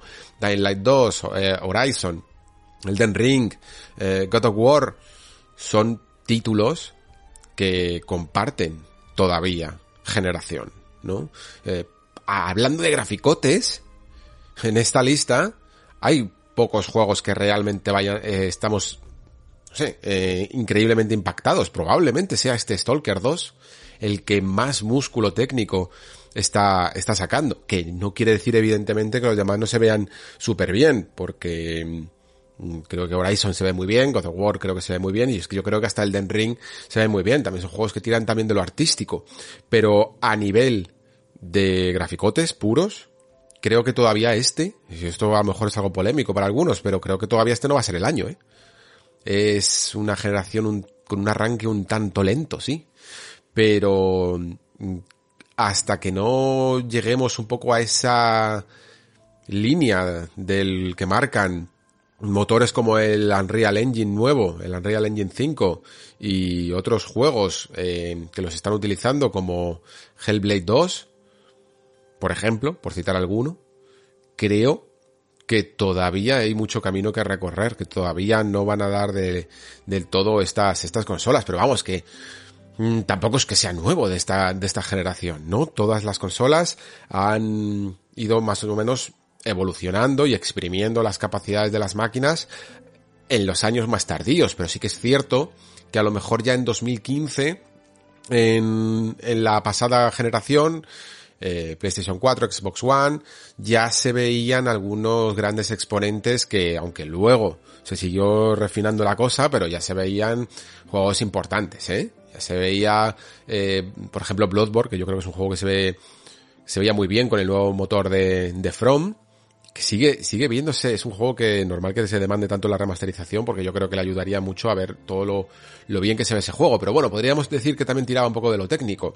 Pero de Witcher 3, por ejemplo, ya empezaba a mostrar algunas cosas, ¿no? Sí que es verdad que a lo mejor fue en 2016, cuando ya empezamos a ver eh, juegos como Uncharted 4 y tal, que, que empezaron a todavía más a pulir esa generación. Yo creo que va a pasar un poco lo mismo. Quizá van con un poco más de retraso esta nueva generación, por ser todo un tanto más mixto, eh, pero, pero es este Stalker 2 el que parece que puede llegar a marcar el camino. Quizá lo marcaría todavía más, mm, habiendo salido en abril, ¿no?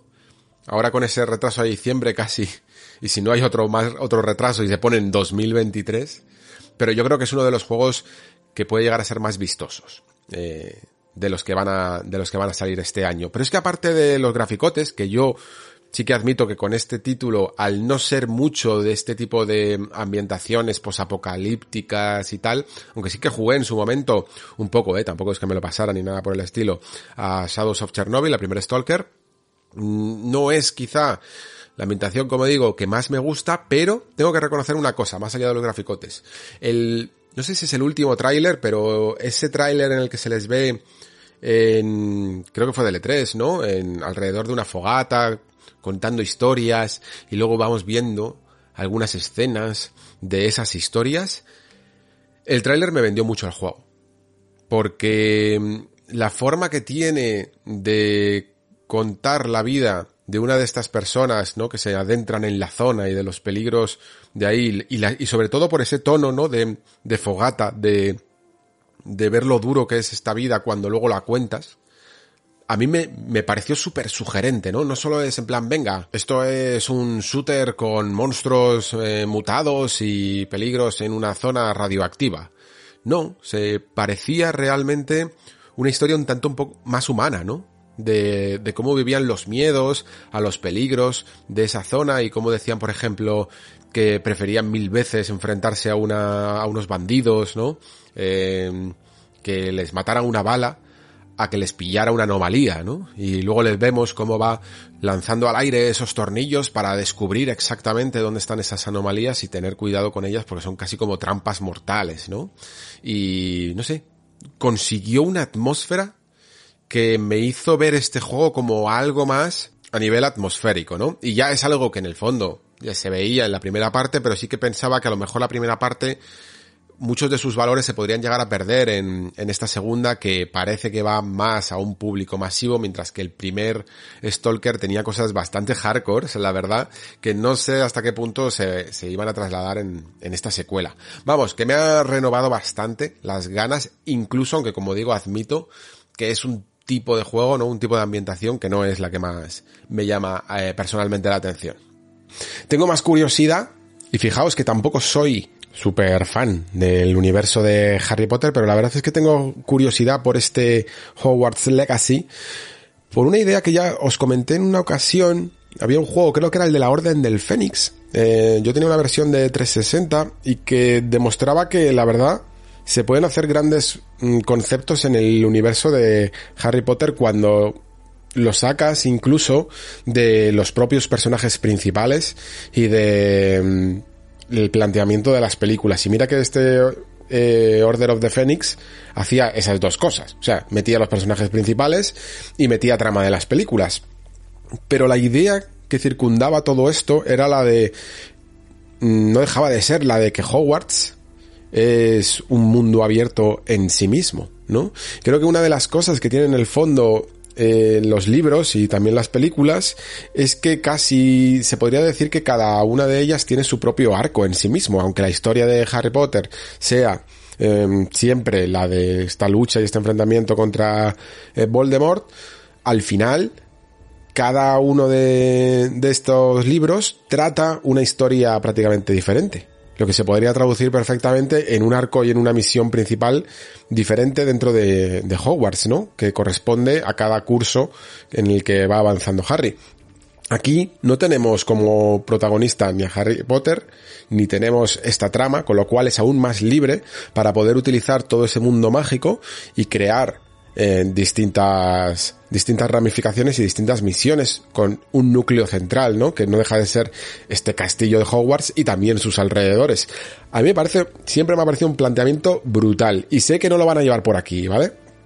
pero mezclándolo con ciertas cosas como por ejemplo hizo Bully a nivel de, no a nivel evidentemente de, de lo que iba a Bully, sino de sus, de sus calendarios y de sus horarios, estaría súper bien, se podría hacer un juego muy llamativo y con unos sistemas que son, que se han explorado poco a nivel de cómo podrías ir eh, mejorando a tu personaje acudiendo a distintas clases o si te las tienes que saltar para poder hacer ciertas misiones. La verdad es que es el típico juego que se me dispara la imaginación. Y eso es lo que me mola, ¿no? Igual que hablaba de, de Little Devil Inside, ¿no? Es un juego muy sugerente, el cual creo que se puede aprovechar todo el lore que tiene detrás. Mm, puedes eh, centrarte en muchísimas cosas que a lo mejor la película se centraba poco o solo sugería y hacer un, un gran título.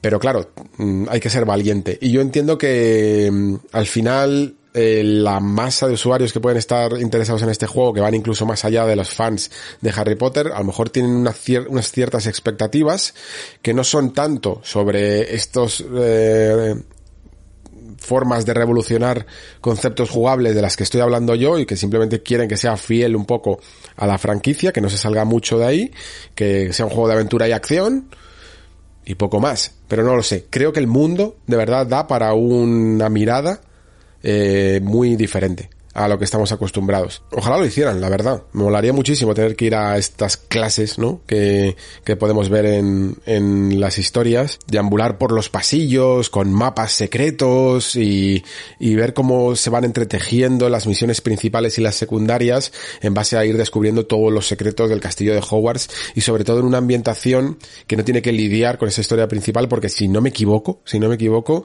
no está en el momento exacto de cuando ocurre toda la historia de Harry Potter de los libros, ¿no? Así que por todo eso me llama la verdad la atención. Lo voy a seguir un poquito, un poquito de cerca y esperemos que no se retrase mucho más de este año. Mm, otro título que, a ver, está porque me gusta. Sí que tengo que reconocer que a mí el tráiler me dejó un pelín frío, aunque ganas siempre hay, es Bayonetta 3 creo que Bayonetta 3 va a ser ese título que muchas veces de tanto que se le espera, al final eh, puede llegar a dejar un poquito frío, pero a la larga va a terminar siendo ese mismo juego que, que todos esperábamos si no se hubiera retrasado tanto. Es decir, una continuación de Bayonetta con sus aportaciones que tampoco sé hasta qué punto serán muy muy nuevas porque poco ha cambiado el hardware, la verdad. No me espero el, propio hack and slash en sí mismo es un, es un género muy conservador que sigue prodigándose en ciertos niveles algo arcaicos y algo limitados para poder hacer su magia, ¿no? Quiero decir, no es que sea algo negativo, es que es algo prácticamente intrínseco y esto lo demostró bastante Devil May Cry 5, ¿no? Y por lo tanto tampoco espero una revolución dentro de, de Bayonetta 3. Espero sencillamente que mm, siga siendo tan increíblemente satisfactorio manejar a Bayonetta, que sea, que, que te consiga esta tercera parte de alguna manera hacer que puedas ser más creativo con sus movimientos y no quedarte únicamente con los básicos, porque a lo mejor si no eres un jugador muy profundo, muy experimentado, ciertos combos se te resisten y luego también que toda esta conjugación que hay con eh, las transformaciones en los monstruos, se han visto en el tráiler, sean más anecdóticas de lo que parecen. Entiendo que van a tener más presencia porque se ven claramente en la interfaz y las veces que nos podemos transformar, pero a mí cada vez que nos ponemos a controlar un tipo de monstruo o de lo que sea muy grande, generalmente me parece que incluso va en contra de la filosofía de lo que es Bayonetta, que es un juego rápido, de reflejos. Este tipo de criaturas gigantescas tienen un entorno más limitado y unos movimientos un poco más limitados y espero que le sepan sacar el juego para que sea igual de divertido que controlar Bayonetta. Sinceramente lo dudo. Así que espero que sean algo más anecdóticos y que el juego se base, el núcleo del juego se siga basando en tener a, una bayoneta rápida y con más herramientas para la ocasión, más armas y más formas de, de salir del sota caballo rey. Sí que le pediría, ya que creo que a nivel, tampoco a nivel artístico ya espero mucho de este juego, sinceramente, por lo menos a mí Bayonetta 2, por ejemplo, en su momento creo que empezaba bien y poco a poco se iba derrumbando en este sentido, creo que cogía un diseño bastante básico y poco inspirado, y sobre todo, ya os digo, en las áreas, que además cada vez eran más arena clásica, hasta el punto de abusar demasiado de islotes flotantes y ese tipo de cosas, ¿no? Me gustaría ver algo mejor en este sentido, evidentemente, aunque como digo, tecnológicamente no pueda lucirse demasiado porque va a tener que estar supeditado a la tecnología de, de Nintendo Switch. Pero en fin, creo que estaría guay que hubiera un poquito más de mm, exploración de niveles eh, más apetitosa que la que hizo la que hizo Bayonetta 2 y eso sí con el mismo carisma y el mismo gustazo porque es un gustazo manejar a Bayonetta. De la historia no espero nada, evidentemente, porque yo estas historias es que ya voy con la atención al mínimo, ¿eh? O sea, bajo las revoluciones y prácticamente no me lo tomo muy en serio porque si me lo tomo demasiado en serio hasta me enfado. Yo entiendo que esto es un, un tono muy desenfadado y que en los hack and slash tampoco vas a pedirle peras al olmo, pero tampoco espero ni siquiera que lo intenten como lo intentó Devil May Cry 5, que tampoco es que fuera la gran la gran historia, pero al menos había cierto placer en ver las cinemáticas, aunque solo fuera por lo bien hechas que estaban. Vale, eh, ya vamos, ya van quedando pocos los títulos que tengo aquí apuntado y voy a quitarme este, que no sé si va a salir este año y que es un poco casi la apuesta más independiente de, la lista, que la verdad es que me he ido mucho a la superproducción porque estaba mirando los juegos indies y todos me llaman mucho la atención, pero como hay algunos que al ser, esto, esto es la gran, la gran paradoja, ¿no? Es difícil esperar aquello que no conoces. Creo que en eso se resume siempre las expectativas, ¿no? No puedes saber si no puedes esperar, por ejemplo, un juego como, como Inscription o como It Takes Two, porque no sabes exactamente a qué atenerte. Bueno, a lo mejor incluso It Takes Two te lo puedes imaginar un poco porque Fares ya ha experimentado con el tema del cooperativo, pero tú no sabes exactamente qué es Inscription hasta que no te pones con ello, ¿no?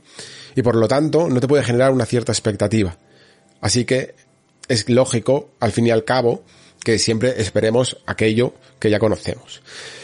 Y sin embargo, eh, tampoco sabemos exactamente qué podemos esperar de este The Last Night, ¿no? Que es este juego de Team Soret, pero sí que le tengo una cierta expectativa por el propio autor, porque es un tío que tiene una personalidad muy marcada. Creo que es la mejor manera de definirlo. Puedes estar más de acuerdo o menos de acuerdo con él, tanto en su forma de ver la industria, en sus declaraciones, como en su forma de ver el mundo incluso, porque tampoco es que se calle. Pero al menos es un tío del que puedes decir que tiene las cosas claras y que tiene algo que decir. Y eso es súper, súper importante. Creo que The Last Night fue un juego que iba a ser mucho menos de lo que es a día de hoy y eso es lo que me llama la atención. A mí cuando realmente me convenció porque, bueno, era un título que me podía llamar la atención porque me gustan estos juegos como pixelados, eh, que juegan un poquito con el 3D, pues igual que que comentaba antes, bueno, no lo he comentado del todo, pero con Triangle Strategy ya sabéis que es más o menos el mismo motor, si no el mismo, que se utilizó, aunque no es la misma compañía, que se utilizó para Octopath Traveler.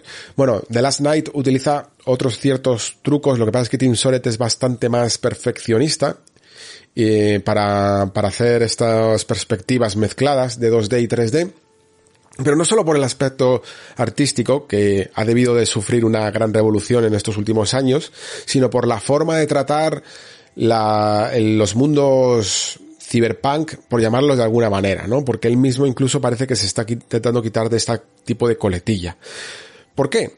Porque lo cyberpunk ya casi es mmm, anticuado se entiende como universo cyberpunk una visión muy de los 80 de cómo el mundo entra en una especie de decadencia colorista y consumista y estilizada. ¿no? del ser humano. Y creo que Soret quiere romper un poco esas barreras porque él mismo lo ha dicho y dice que está cansada de está cansado de repetir mensajes clásicos, ¿no? Y esto es bastante cierto. Sucede no solo en casi yo diría que en videojuegos es donde menos sucede, donde más está viendo ciertas revoluciones de estilos y de géneros, es en literatura, donde se le está dando buenas vueltas tanto al propio cyberpunk como al, a la propia ciencia ficción en general, a las distopías, y se intenta salir del sota caballo y rey que supone que todas las distopías sean iguales, que todos los mundos posapocalípticos vayan a ir de humanos encontrando gente peor que ellos y luchando contra facciones o, o cosas así, ¿no? O que todo el mundo de viaje interestelar sea prácticamente igual, eh, con alianzas y imperios galácticos o marines espaciales, etcétera, etcétera, etcétera, ¿no? Entonces, hay cada vez, en fantasía también pasa, se están intentando romper todos estos moldes. Y aparte de romper ciertos moldes, creo que The Last Night mmm, quiere romper también esos mensajes, porque Cyberpunk tenía mensajes que eran muy útiles para las preocupaciones de la humanidad de los 80. O sea, del ser humano del siglo, de finales del siglo XX, ¿no? Y de cómo se imaginaba en el futuro en base a ello. Y aunque hay ciertas cosas que se pueden compartir, pero creo que el mundo hemos tenido nuestras propias crisis y nuestras propias formas de entender el colapso de la civilización como para poder hacer nuestros propios mensajes e interpretaciones de cómo puede ser un universo que se encasille dentro del cyberpunk, ¿no? Y, y a la vez que sea distinto. Y cuando Soret lo explicaba de esta manera, a mí personalmente me atrajo muchísimo más el juego, porque me di cuenta de que no era solo un juego de acción con un apartado artístico guay, sino que el tío, una de las cosas que más quería era meter esta filosofía, ¿no? Dentro de, de su historia. Y eso me llamaba la atención muchísimo más que dónde va a parar. Así que al final, The Last Night siempre es un título del que aunque no pienso mucho, porque va lento, y es un equipo muy pequeño y han tenido muchos problemas y todavía va tan para largo que lo mismo se salta también 2022, aunque ellos aseguran que lo tienen pensado para este año, pero que me gusta porque se le nota cuando menos un juego de autor. Eh, vale, eh, creo que me quedan dos títulos ya, ¿vale? Así que podemos, me da igual uno que otro. Puedo empezar, por ejemplo, con Final Fantasy XVI. Final Fantasy XVI, ni siquiera con estos últimos retrasos, podemos llegar a pensar que salga este año, ¿vale? Lo que pasa es que lo meto pues porque me apetece hablar de Final Fantasy XVI. Y, y porque que lo espero. Eh, pero habría que tener bastante suerte para que saliera este año. Al final Square Enix ha sido una de esas compañías que más han sufrido el coronavirus y en su eh, gestión de los estudios. En general los japoneses, su manera de organizarse y tal, siempre han priorizado la seguridad y el que se tengan que retrasar juegos de pues se tienen que retrasar básicamente así que eh, lo más probable es que, que se posponga a, a 2023 o si tenemos mucha suerte salga a final de año y este año simplemente veamos el juego en movimiento así que por una o por otra al menos entenderemos cuál es el concepto de Final Fantasy XVI bien este año. Y evidentemente creo que espero lo que todo el mundo, que Final Fantasy vuelva a ser un poco lo de siempre, aunque no sea como siempre. Esta es la gran diferencia. Final Fantasy XV intentó hacer algo distinto que no gustó a todo el mundo, prácticamente decepcionó a casi todos, aunque le podamos poner buena cara algunos en ciertas cosas. Yo tampoco es que saliera súper contento de él, pero tampoco salí mega decepcionado. Y aún así, entiendo que vivimos un poco en una etapa relativamente oscura, y digo relativamente por a la excepción de los que prodigan lo bueno que es Final Fantasy XIV y que yo lamentablemente por las horas de juego, por el tipo de juego que es, no me puedo meter, pero, pero entiendo que desde cada uno partiendo de un juego, porque hay gente que incluso no le gusta Final Fantasy X, ¿eh? pero incluso muchos desde, desde el 12 o desde el 13 hasta el 15, están viendo un estilo de Final Fantasy que no le termina de convencer, ¿no? Y Final Fantasy XVI parece que se propone romper un poquito esas, esa mala fase, esa mala racha que está pasando la franquicia desde hace ya bastantes años. Y curiosamente, creo que tiene que ver poco con el sistema de combate o con el sistema de juego. Creo que esto es algo que más gente puede llegar a tolerar. Eh, es más, tiene más que ver con una sensación que te da un Final Fantasy bueno cuando lo, cuando lo terminas, ¿no? Que es de plenitud. Yo es la manera que tengo de entender cómo terminas o cómo recuerdo terminar un Final Fantasy, ¿vale? de satisfacción completa, de plenitud. Cuando terminas un Final 7, un Final 9, un Final 6, un Final 10, creo que terminas eh, sintiendo que has completado un viaje y que realmente has comprendido los mensajes, los personajes y, lo que ha supuesto todo este, ese viaje, ¿no? Y te ha gustado. Mientras que cuando terminabas, por ejemplo, Final Fantasy XV, entendías la épica del asunto, llegabas a, sentir mucha empatía en algunos momentos, pero veías que faltaba, que fallaba algo. Fallaba personajes desdibujados, fallaba eh, finales apresurados, momentos que parecían recortados y momentos que parecían alargados, y no terminabas de implicarte con, con la aventura de Noctis, ¿no? Y todo esto no tenía nada que ver con el sistema de combate, aunque no nos gustara. A mí el de, probablemente el sistema de Final 15 no es que me guste. Parecía apañadillo, pero en absoluto algo, algo que, que me incitara a, a seguir jugando, ¿no? Y aún así no creo que sea el mayor problema. Entiendo, como he dicho ya alguna vez, que Final Fantasy y los presupuestos que maneja esta franquicia no se pueden volver a permitir volver al nicho, que es un nicho de los turnos. Y aún así, creo que a la gente, por mucho que haya ciertas voces detractoras, les da igual. Siempre y cuando, siempre y cuando, y, muchos probablemente, no voy a decir una mayoría, pero mucha gente en silencio hasta lo agradece. Porque o está cansada ya de los turnos, o no le supone lo que nos supone a otros, y prefiere la comodidad de un sistema de combate de, acción. Pero da igual, por H o por B, acción o turnos, Final Fantasy tiene que recuperar la epicidad, las historias, la implicación y la plenitud con la que te deja un Final Fantasy. Es básicamente eso. Esa gran conjunción entre personajes, eh, construcción de mundo y, buenos temas. Es que no tiene más. Eh, la gente que seguimos jugando a, a, JRPGs lo hacemos por estos pilares. Salvo, eh, evidentemente, nos gustan mucho los sistemas de combate, ¿eh?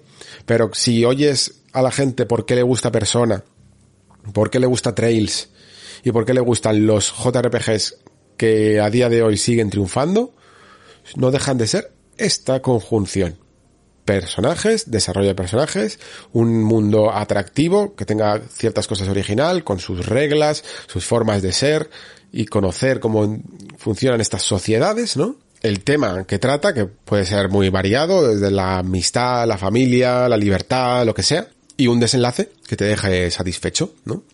Entonces, Final Fantasy XVI creo que tiene que recuperar eso. Eso es lo que espero yo de, de él. Además de ello, me gusta, me apetece, mejor dicho, la vuelta a unos orígenes un tanto más medievales, ¿vale? Creo que entendemos todos, y yo el primero, que es uno de mis favoritos, que Final Fantasy VII mm, supuso tal revulsivo que consiguió no sé, o a lo mejor incluso dentro de la propia Square, hizo creer que esas mezcolanzas entre fantasía y tecnología era la seña de identidad de la saga, pero no tiene por qué serla. Puede ser una fantasía muchísimo más tradicional y también puede ser eh, una fantasía muchísimo más tecnológica, pero creo que, mm, que está bien que, que sigan explorando la, la vertiente más clásica en estos sentidos. Y luego, por lo poco que se ha visto del, del combate, mm, tampoco es que tenga mala pinta. Sabemos además que viene de las manos de los de diseñadores de Capcom, sobre todo diseñadores de Devil May Cry y de Dragon's Dogma. O sea que yo, en ese sentido, estoy más que, más que contento. Y ya os digo, probablemente la mayor esperanza es que no se retrase. Básicamente. Pero, por los nombres que hay detrás del proyecto, y por la sensación de que Square Enix es consciente ya de lo que significa hacer un Final Fantasy XVI, lo más probable es que se lo estén tomando en serio. Básicamente. Creo que es la oportunidad más clara de que Final Fantasy vuelva a resurgir. Vale, y ya terminamos con lo que va a ser uno de los últimos juegos de, este año y también es uno de los que más espero que es Starfield. Starfield es esa mezcla también extraña entre nuevo y viejo.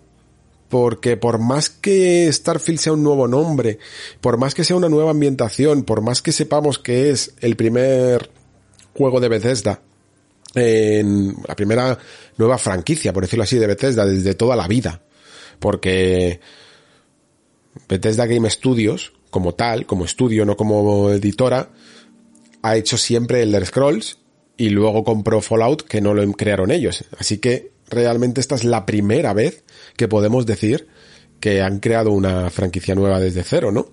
Y aún así, todos sabemos, y ya está, se ha leído en declaraciones, que va a tener evidentemente mucho del esquema de, de Skyrim o de un Elder Scrolls. Y la pregunta es saber hasta cuánto de este esquema, ¿no?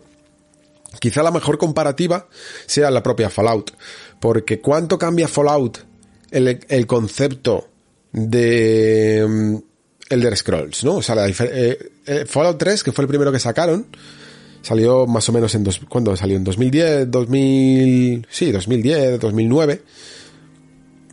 ¿Cuánto se diferenciaba de lo que había sido en su momento Elder Scrolls 4 Oblivion? Pues se pueden notar diferencias, ¿no? 2008, perdón, es que lo estaba buscando. Se puede notar diferencia en estos años en, en el aspecto gráfico un poco, incluso, eh, evidentemente la ambientación, pero lo que era la estructura, lo que es el esqueleto de Fallout 3 y el Oblivion, es muy parecido, ¿no? La forma de, iba a decir encarar, porque les hace tan zoom a la cara a los personajes que, me salió esa palabra. La forma de hablar con, con, los personajes, de obtener las misiones, de organizar tu inventario y tu diario, todo es muy parecido, ¿no? La forma de atribuir los puntos de rol, todo, todo es muy similar. Y luego también de Fallout 3 a, a Skyrim y de Skyrim a Fallout 4, en general, todos conocemos cómo es la estructura de, de un juego de Bethesda. ¿Significa eso entonces que Starfield va a ser también un juego más familiar de lo que pensamos? Pues yo creo que va a ser una mezcla, la verdad. Creo que por un lado, por mucho que quieran asemejarse el concepto de tener que viajar entre mundos, eh, entre planetas, y tiene que hacer una división clara, ahí está la gran pregunta que siempre me hago, ¿no? Sobre si va a haber una especie de viaje espacial libre entre estos planetas o directamente será un mapa como podríamos ver en Mass Effect y elegimos, pinchamos a qué planeta queremos ir y directamente la nave va sola a un lugar que siempre es el mismo. Veremos todo esto. Y sí que es verdad que teniendo en cuenta que las estructuras de, de estos juegos de Bethesda son bastante, son grandes, son gigantes, pero a la vez son muy cerradas. Dan poco pie a que el motor se pueda doblar y se pueda retorcer y puedas hacer cosas un poco más sistémicas con ellos, ¿no? Todo tiene que ser, es un poco cuadriculado. Me parece muy difícil que no veamos algo relativamente mm, tradicional en este, en este Starfield. Es decir, que si tuviera que apostar a día de hoy me dieran a elegir, pienso que lo más probable es que si hay viaje interestelar sea muy limitado, que al final nos teletransportemos de un mundo a otro prácticamente con un viaje rápido y, y no deje de ser una especie de conglomeración de minimapas, a, minimundos abiertos eh, a los que, que forman los distintos planetas de esta carta estelar que forme el juego. Y luego con puntos de rol tradicionales, misiones tradicionales, misiones secundarias tradicionales, personajes secundarios, facciones, lo que te puedes llegar a imaginar, ¿no? O sea, si tuviera que apostar entre cuán conservador va a ser este juego, yo diría que un 8 o un 9 en la escala de conservadurismo, ¿vale? No me espero que sea una revolución en cuanto a sistema. Sí espero que sea un juego muy atractivo y bastante fresco en cuanto a ciencia ficción y en cuanto a ambientación. Creo que va a tener un tipo de ciencia ficción, un tipo de navegación espacial que se aleja mucho de lo que conocemos, ¿no? De lo que tradicionalmente entendemos por viaje espacial. Creo que intentan llevar una visión muy casi pionera, podríamos llamarlo, ¿no? En el sentido de no está todo el mundo muy explorado y ha pasado generaciones y generaciones de gente que ya conoce el mundo, sino que se sigue explorando y hay lugares muy desconocidos en esta galaxia, ¿no? Y eso lo puede llegar a hacer muy interesante, casi como de nuevos colonizadores o algo parecido. Y todo esto pues me genera una cierta duda, porque por un lado, siendo este el primer juego de Bethesda de esta nueva generación, me hacía pensar que Starfield iba a ser el que marcara el camino, ¿no? El que revolucionara un poquito más las cosas y luego Elder Scrolls 6 entonces nos, permitiría ver un artismo de lo que sería Elder Scrolls 6. Pero últimamente pienso lo contrario, que Starfield al final es un juego que lleva mucho tiempo, que lleva arrastrando ya ciertas formas de hacerse las cosas en Bethesda desde hace mucho, que tiene que renovar el motor gráfico y que por lo tanto no puede hacer todo, ¿no? No puede hacer todo a la vez. Va a, heredar ese esqueleto, esa estructura de juegos anteriores en un nuevo motor y luego entonces ya sería Elder Scrolls 6 el que a lo mejor se ocupe de remover un poco el avispero. Esa es la, la teoría que tengo ahora. Yo pensaba que a lo mejor por el concepto de nueva generación este sería ese juego que aprovechara esa potencia extra para hacer cosas que antes eran hasta ya viejas para la época. Porque todavía había algunas cargas casi entre y división de niveles, por decirlo así, entre las partes interiores, las mazmorras y, la, y el mundo abierto, ¿no? Y que todas estas cosas se verían mejor en, en, en Starfield. Pero ya os digo, últimamente quizá me ha pillado un poquito más pesimista y tengo la sensación de que todas esas innovaciones quizá, también tendría más sentido, las llevara más por bandera el juego insignia, ¿no? Que no deja de ser Elder Scrolls. Pero aún así, lo espero mucho, ¿eh? Probablemente, quitando que lo que más espero, obviamente, es eh, Elden Ring. Tengo muchísimas ganas de Little Devil Inside. Muy probablemente Starfield anda por ahí, ¿eh? eh da ganas. Tengo que, tengo que admitirlo. Y vale, pues esto ha sido un poco el, lo, más esperado de, del año por el momento. ¿Por qué digo por el momento? Porque, como habéis visto, aunque haya sonado un poquito pesimista, no deja de ser una preparatoria. No deja de ser una forma de hacerme comprender que muchas de las cosas que van a venir este año las debería coger con unas expectativas contenidas. Es decir, creo que va a haber grandes cosas, pero no sé si es ese año en el que realmente vamos a ver a nivel de diseño de lo que es capaz esta, esta generación, ¿no? Todavía. Y cuando estaba haciendo esta lista, pues me daba cuenta de eso, que, que hay mucho gran juego, pero que debería de no meterles la presión de estar a la altura de sus primeras entregas. De, de esa frescura que nos ofrecieron, ¿no? Esa frescura que nos ofrecieron las primeras entregas, no las esperábamos de ellos, porque nos eran completamente ajenos. Es lo que ha tenido, por ejemplo, como decía antes, este, este año algunos títulos, ¿no?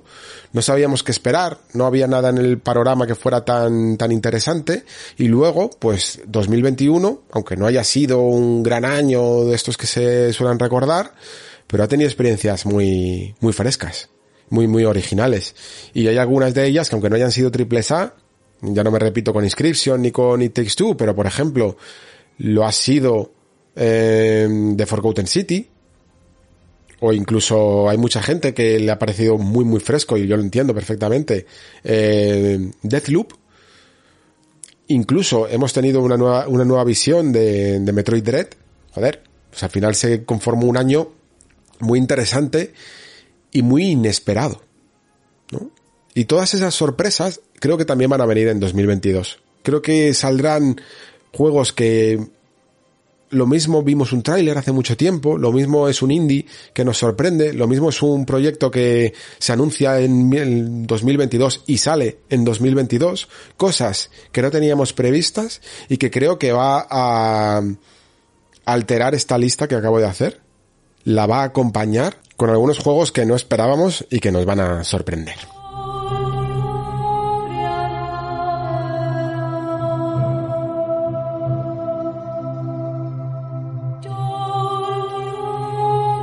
Muy bien chicos, pues como os comentaba al principio del programa, este último bloque va a ser los premios GOTY, ya sabéis que como yo generalmente tampoco es que suela hacer ningún tipo de premios y tal, pues este año habéis decidido montarlo por, por vuestra cuenta y me parece fantástico. Así que eh, me habéis pasado, me ha pasado aquí el amigo Gabri los resultados, creo que vosotros todavía no los sabéis, así que de esta manera creo que incluso ayuda un poquito más al misterio. Bueno, el misterio dentro de un año que la verdad está siendo bastante igualado en cuanto a ciertos gustos, ¿eh? Normalmente casi todos los años suele haber mm, disparidad de opiniones en cuanto al GOTI o en cuanto a algunos premios concretos, pero generalmente casi todos los premios de las revistas e incluso de, de algunas organizaciones están siguiendo más o menos la misma tónica. Veremos si vosotros hacéis lo propio.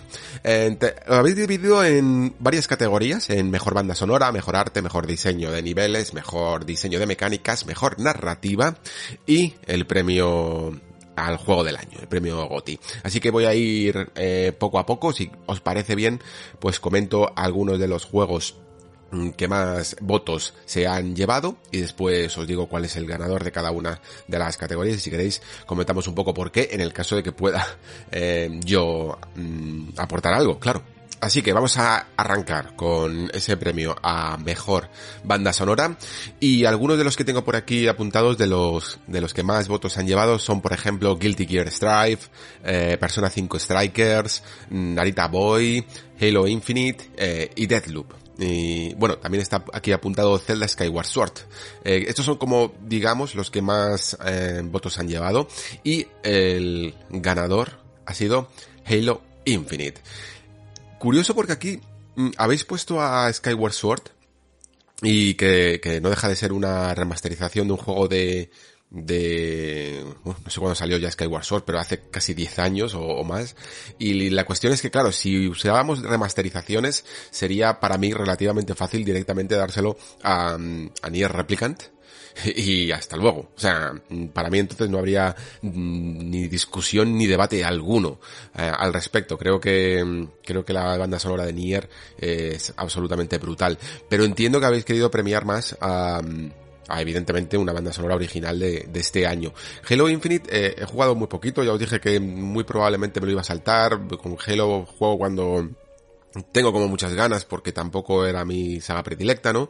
Y por lo tanto tampoco he podido mmm, escuchar mucho de su, de su banda sonora, pero sí que es cierto que este año en cuestiones de banda sonora, teniendo en cuenta a lo mejor que hay mucha mmm, música licenciada, por ejemplo la de Forza Horizon 5, o creo que también este de Marvel's Guardians of the Galaxy también usa bastante canciones licenciadas. A mí también que me gusta mmm, premiar más a lo original, eh, creo que Halo Infinite puede ser un, un, fabuloso candidato. De hecho, de los clásicos juegos que se están llevando prácticamente todos los premios, sí que es verdad que a lo mejor no estaban destacando tanto en banda sonora. Y yo de lo que más puedo llegar a recordar este año, que de lo que sí que he jugado, claro, es sobre todo a lo mejor Tales of Arise, quizá eh, pueda ser uno de los que más, pero también porque ha sido uno de los juegos más largos que, que he jugado este año. Alguna melodía de Forgotten City me ha gustado mucho, pero también una principal, no se le puede dar a lo mejor el premio solo por una canción, etcétera. Y, y la de Halo Infinite me la apunto, la verdad, porque no lo tenía tan en cuenta en este sentido. Así que pues primer premio para Halo Infinite y esto es lo que ocurre además cuando mmm, se hacen un poco mejor las cosas, ¿no? Y se espera a que estén todos los juegos ya lanzados, ¿no? Porque si no, este Halo mmm, se habría quedado sin premio también. Vale, vamos a pasar ahora a mejorarte y algunos de los que tenéis por aquí apuntados son eh, Kena, este juego llamado Sable, no sé si lo conocéis, que tiene como un diseño artístico que imita un poco al estilo de Moebius en algunas de sus eh, producciones. Eh, Deadloop, Fantasia, Fantasian, hostia, bueno, no sé si es Fantasian o Fantasian. Eh, el juego de Sakaguchi, este JRPG que se hizo con maquetas y luego se renderizaba, Psychonauts 2 y eh, Tales of Arise. Estos son un poco los que tienen algunos votos empatados para el premio a mejor arte.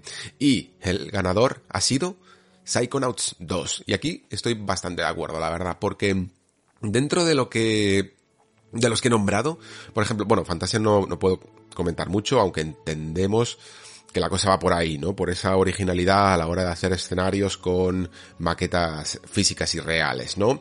Sable en el fondo, este concepto a mí de utilizar un diseño de algo que ya es tan característico por haberlo hecho un artista, es, es muy efectivo, evidentemente, y funciona muy bien, sobre todo cuando luego lo animas y tal, lo conviertes en un videojuego, pero en el fondo no deja de ser una especie de estilo prestado, ¿no? Eh, lo que hizo Tales of Arise en este último, en este último JRPG me ha gustado tanto, y creo que ha gustado tanto en general, que ya se ha confirmado que lo van a hacer para los siguientes Tales of, ¿vale? O sea, los nuevos Tales of van a seguir teniendo esta especie de estilo que a veces mmm, parece un poco de, en el que se notan un poco las pinceladas, por decirlo así, y que le consigue darle al, al cel aún todavía más personalidad. Pero dentro de los que más votos han llevado, que han sido Kena, Deathloop y Psychonauts 2, mmm, entiendo que se haya ganado, que lo haya ganado Psychonauts 2. Kena es un juego muy bonito, pero cuando te metes dentro de él, y eso a mí me gustó bastante, cuando te metes dentro de él, notas que mmm, está tirando quizá más de, de, ese portento técnico y de unos colores muy saturados, pero que falta un poquito más todavía de diseño artístico detrás, ¿no? Deadloop es arcane en estado puro en ese sentido, o sea, saben perfectamente cómo hacer niveles que desprendan personalidad, pero creo que Psychonauts 2 aquí se lleva la palma y entiendo que haya sido el que más porcentaje de votos se haya llevado. Psychonauts 2 realmente tiene alma, no sé, sus diseños. Y además es que cada uno de ellos eh, hace lo que creo que debería hacer un buen diseño artístico, que no es solo lucir por lucir, sino aportar, ¿no? Al conjunto, a la trama, aquello que se quiere contar, a aquello que se quiere explorar, que en este caso es las mentes, ¿no? De las personas en las que, eh, dentro de las que navegas, ¿no? Y creo que eso es lo que le, inconscientemente se nota, que hay ahí un, un trabajo espectacular. Así que yo creo que merecidísimo premio para Psychonauts 2. Vamos ahora con el diseño de niveles. Y dentro del diseño de niveles eh, hay juegos como Deathloop también, Metroid Dread, eh, Psychonauts 2 de nuevo, Returnal y eh, It Takes Two, que es la primera vez que lo nombramos por aquí. Y el ganador ha sido, además, bastante reñido, It Takes Two. También lo entiendo. El segundo mmm, nominado, el que habría sido casi casi por una mínima fracción el ganador, habría sido también Psychonauts 2 y también se lo, creo que se lo hubiera eh, llevado merecidísimamente. En el caso de It Takes Two, la verdad es que creo que, bueno, es que utilizan un sistema bastante parecido. De hecho, no sé si habéis visto que había, hay una entrevista por ahí en YouTube, no sé de qué canal exactamente, pero si lo buscáis, interview, eh, Joseph Fares y Tim Schafer hicieron un, un, pequeño, una pequeña entrevista comentando un poco incluso las similitudes que tenían en algunos casos de los diseños de estos dos juegos. Porque los dos tienen componentes plataformeros y quizá un poco más de aventura en el caso de Psychonaut 2, pero dentro de este concepto plataformero los dos son algo diferentes al estilo casi hegemónico, podríamos decir, que tiene Nintendo, ¿no? Que siempre ha sido como el rey de las plataformas y el que ha conseguido llevar sus juegos a que sigan vendiendo a día de hoy, ¿no?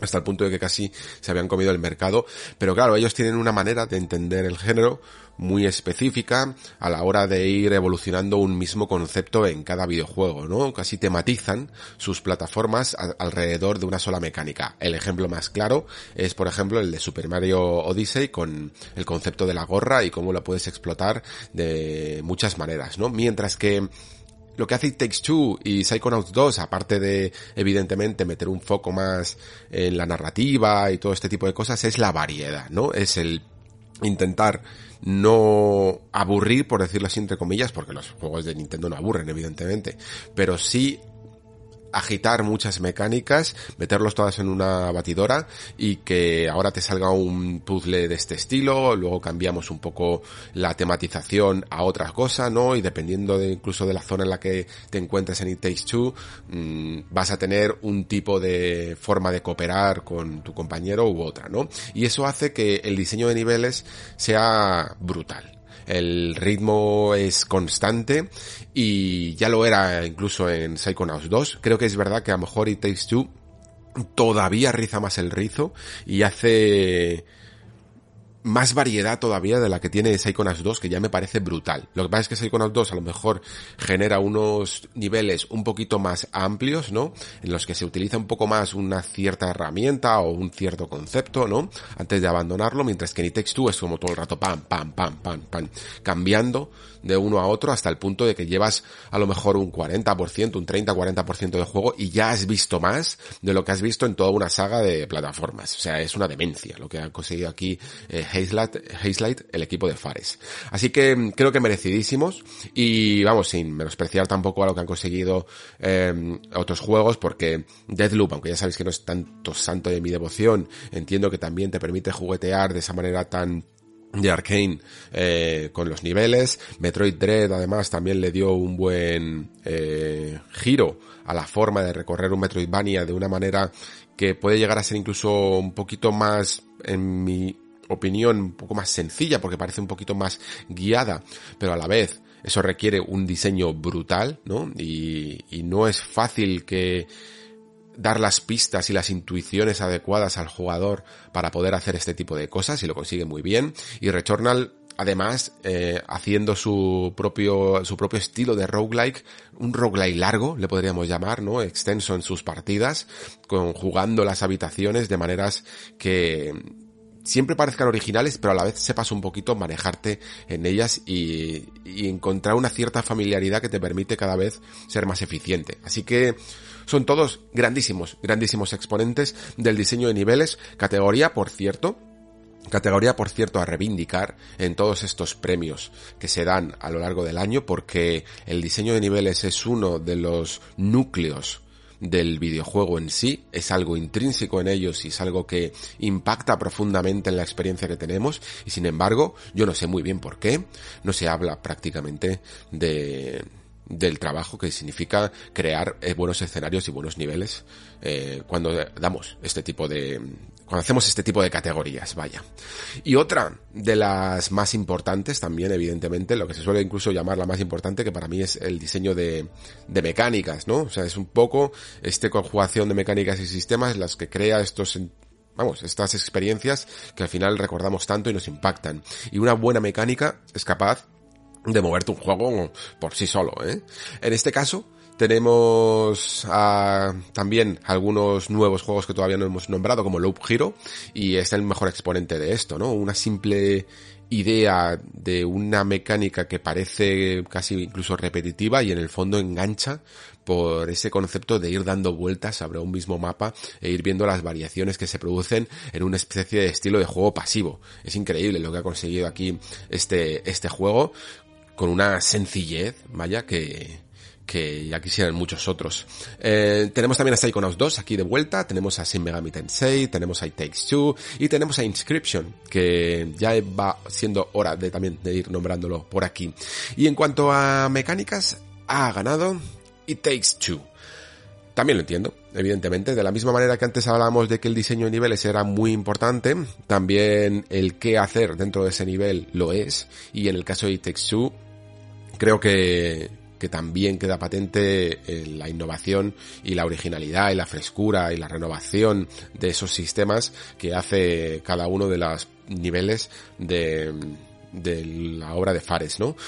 ¿Por qué? Porque mm, han conseguido que no sea solo el concepto de ir leyendo el, el, nivel e ir avanzando de esta manera cooperativa, sino que en cada uno de estos niveles y dentro incluso de, de algunos niveles tenemos varias mecánicas, ¿no? Que se van alternando y la forma de ir entendiendo esa mecánica y de ir profundizando en ella, ¿no? Lo que se suele decir un poco que hay como factor eh, de tres pasos, ¿no? Varias fases en las que primero se enseña de una manera casi de tutorial cómo funciona la mecánica, después se van probando y después se va profundizando, o incluso después ya como fase última se pone un jefe final que te pone a prueba todo lo que has aprendido con esa mecánica antes de descartarla prácticamente. Es lo que hace aquí It Takes Two y lo hace increíblemente, increíblemente bien. O sea, es alucinante. Eh, todo lo que se les ha, todo lo que se han inventado para un solo juego, ¿eh? Como decía antes, muchos juegos hubieran guardado ideas para hacer una potencial segunda parte.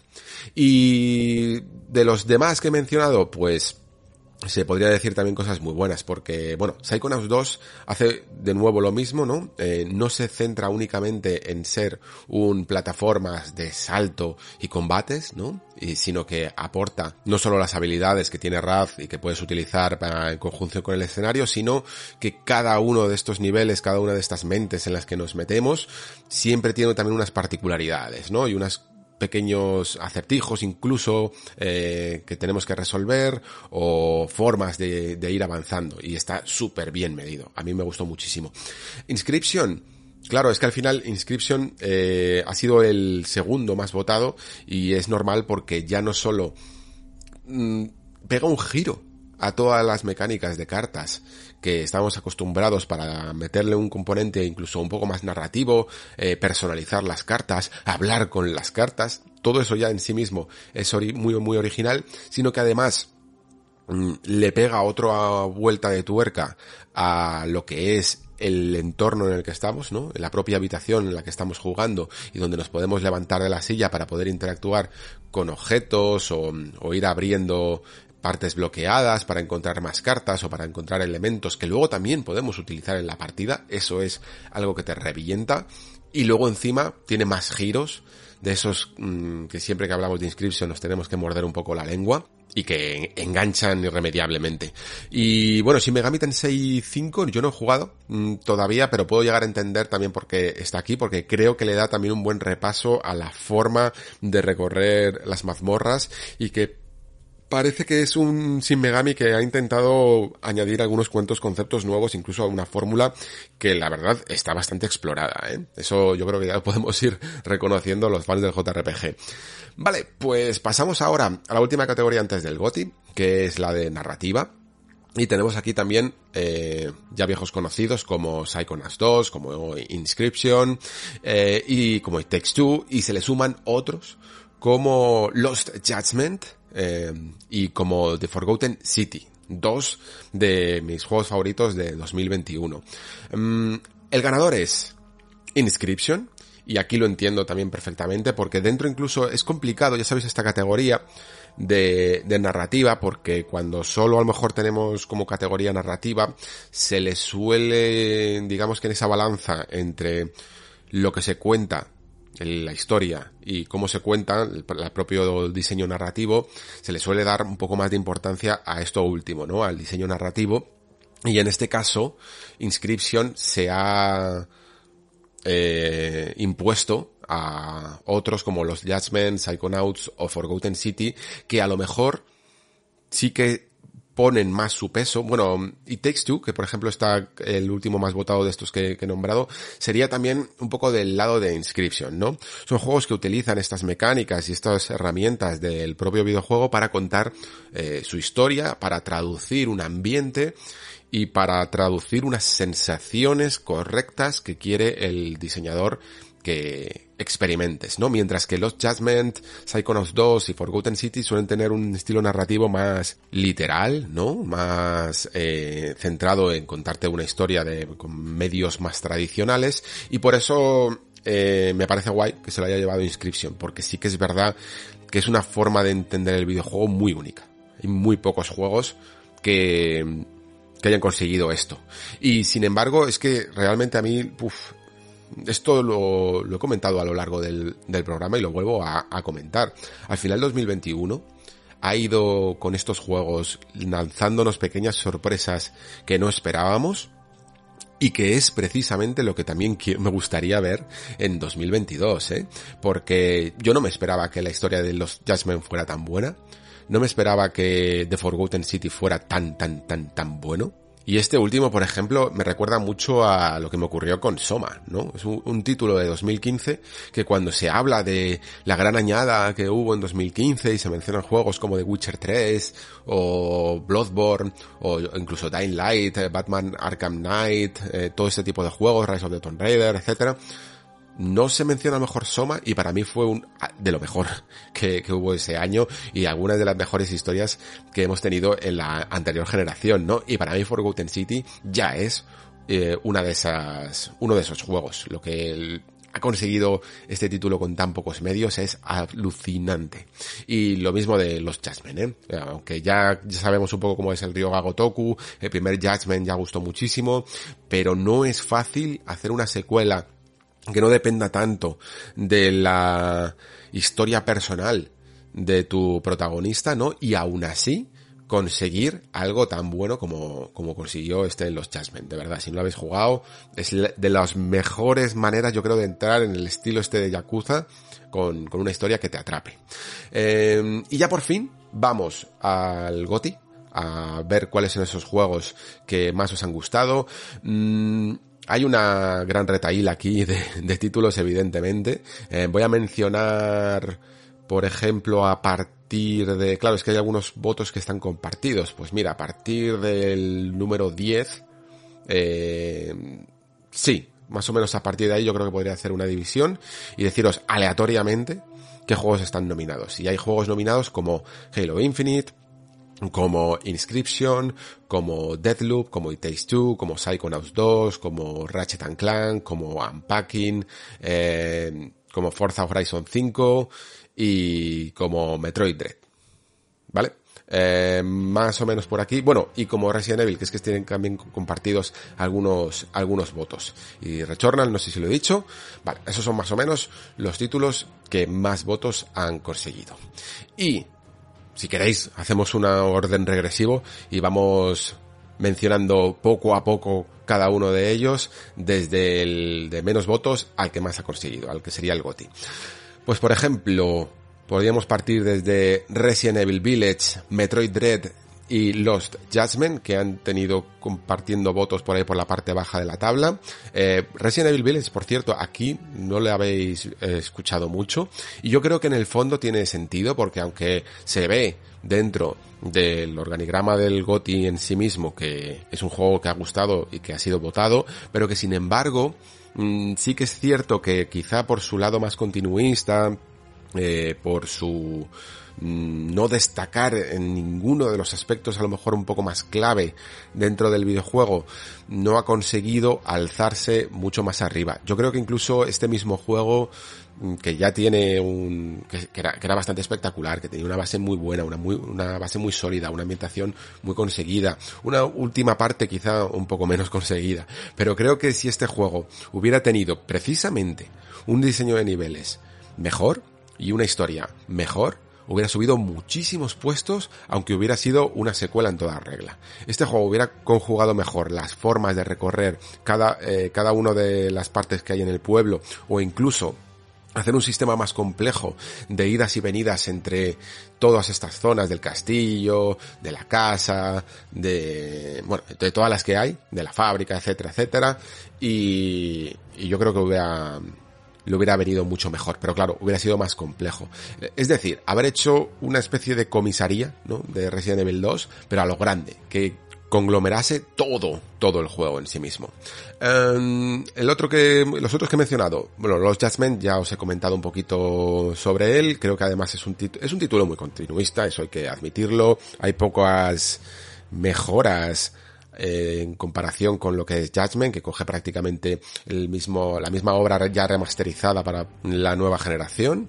Y Metroid Dread, eh, lo mismo, ha sido yo creo una gran renovación de, Metroid. Quizá, para mi gusto, esas partes un poco más eh, guiadas, mmm, me gustaría que en el futuro se pudiera no, no, no eliminar, ¿eh? porque creo que, eh, que gran parte del mérito que ha tenido y de la buena aceptación que ha tenido es no hacer perder a todos los jugadores que no se sientan tan perdidos como a otros jugadores más clásicos nos gustan, pero quizá una conjunción de ambos estilos, tener partes un poco más guiadas para que no te pierdas, pero tener otras que sean un poquito más desafiantes, aunque sean incluso más opcionales, podrían estar bien. Y luego lo que sí que creo que han, han metido también cosas originales, como, como todo el tema de, de, de, estos robots que, que, tienen sus secciones y que los persiguen y que yo creo que todavía ahí se puede hacer un cierto margen de mejora que, que sean un poquito más variadas todavía y sobre todo lo que yo creo que sí que han clavado han sido las batallas contra los jefes finales. Creo que ha sido una de las que más he disfrutado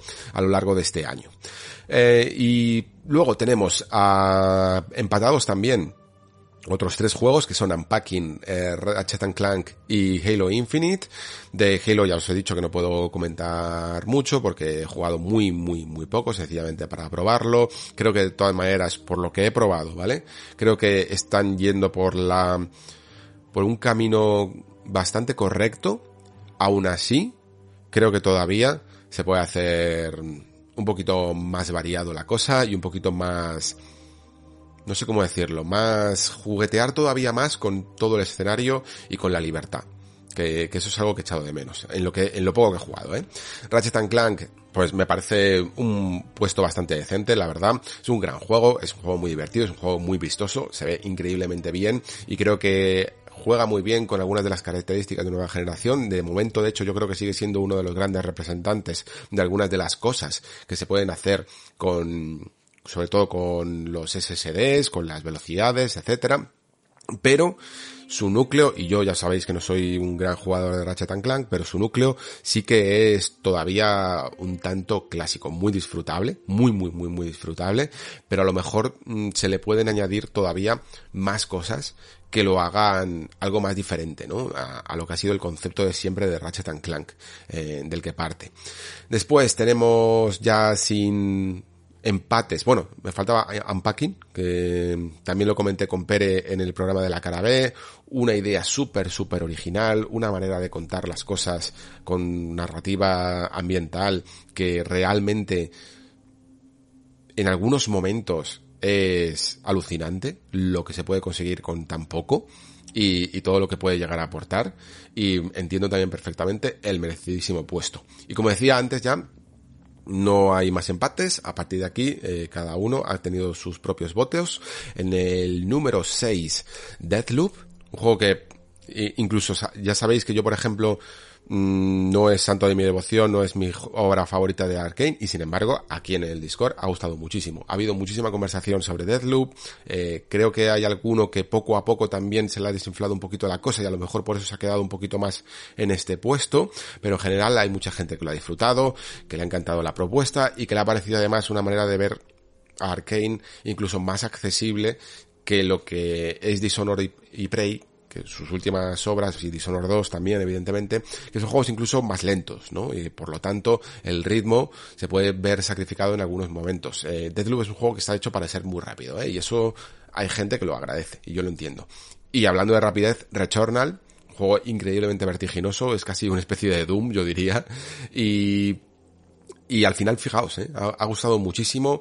A mí se me ha quedado un sabor muy bueno con este Returnal. En, quizá no de lo que más recuerdo del año, pero al jugarlo, mm, al pensar en él y al recordar las partidas, recuerdo algunos momentos muy, muy intensos. Y sobre todo muy únicos. Con sensaciones a la hora de cómo plantearme una run, sobre todo por ese concepto de hacerlas tan largas, de verdaderamente tener que pensar hasta qué punto puedo arriesgar, hasta dónde debo ir, en qué salas debería de meterme y, tener la, el corazón en vilo un poco por saber todo lo que puedo llegar a, a, perder si no consigo llegar a ese punto. Y hay algunos momentos épicos de mundos que te consigues pasar a la primera y alucinas porque hay gente que después te dice que ha tenido muchos problemas en ese, en ese mundo en concreto, ¿no?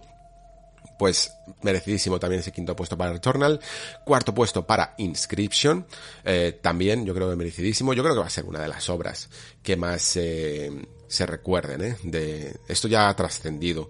Y como máximo, lo único que aunque a mí sí que me parece uno de los juegos a los que examinar en 2021 y a los que estudiar, eh, sí que puede llegar a tener una parte un poquito floja después del acto 1, ¿vale?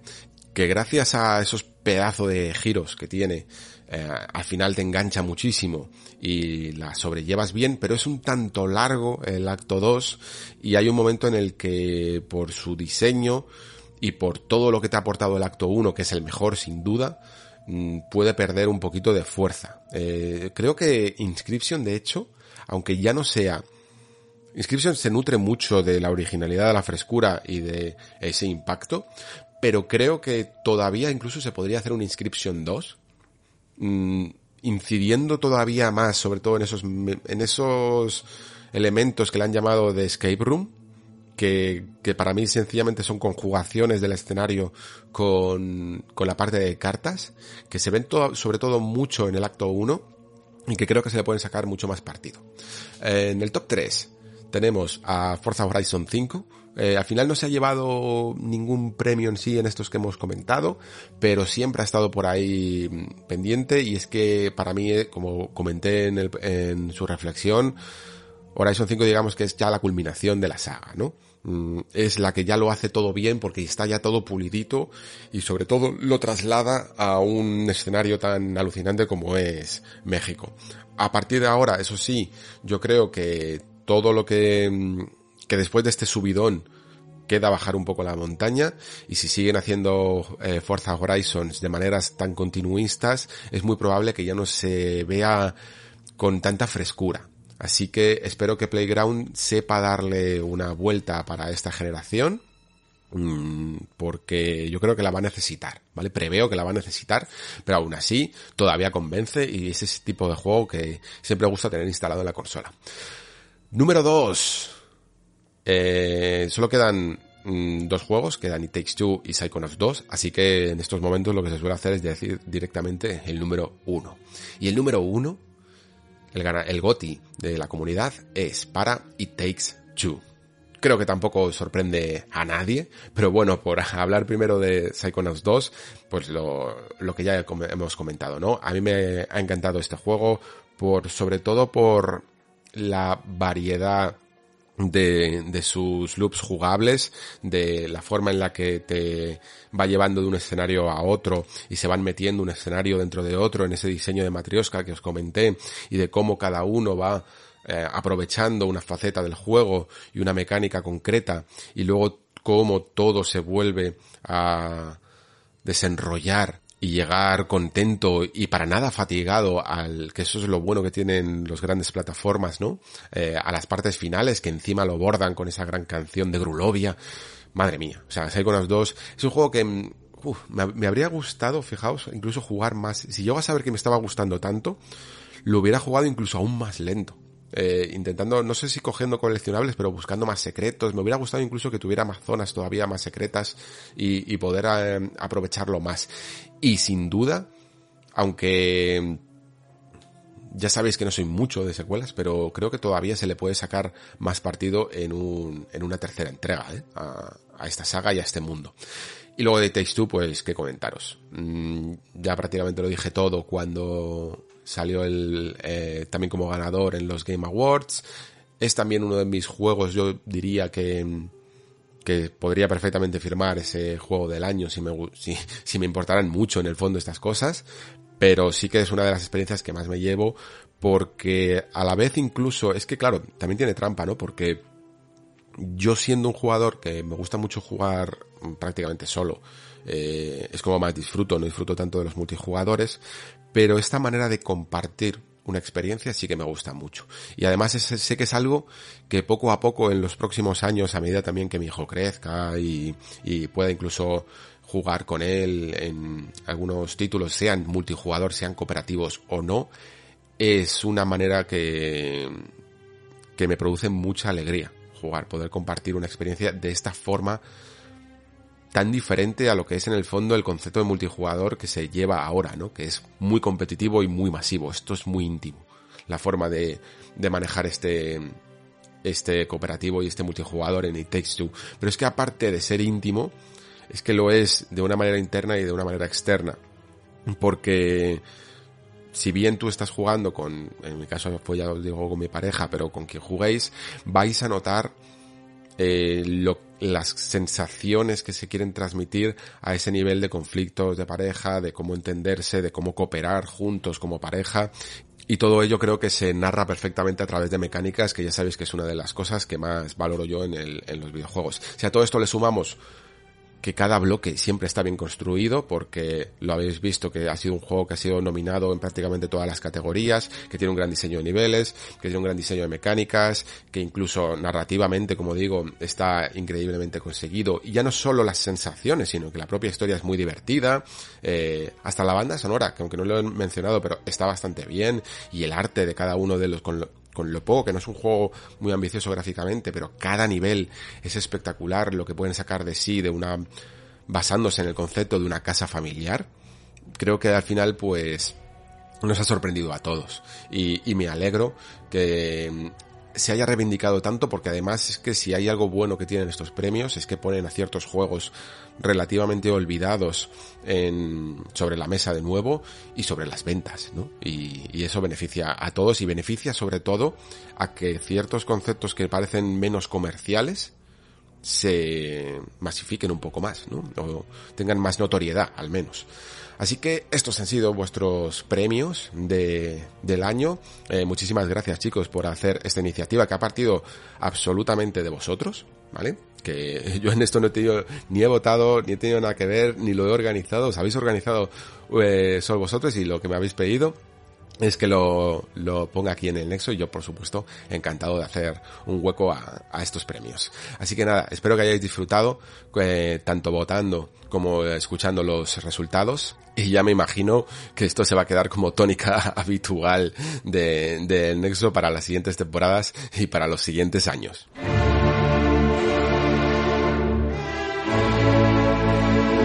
Muy bien chicos, pues hasta aquí el podcast de hoy. Espero que hayáis pasado unas navidades como eh, mucho mejores que las mías y, espero que, tuvierais ganas de la vuelta de, del Nexo.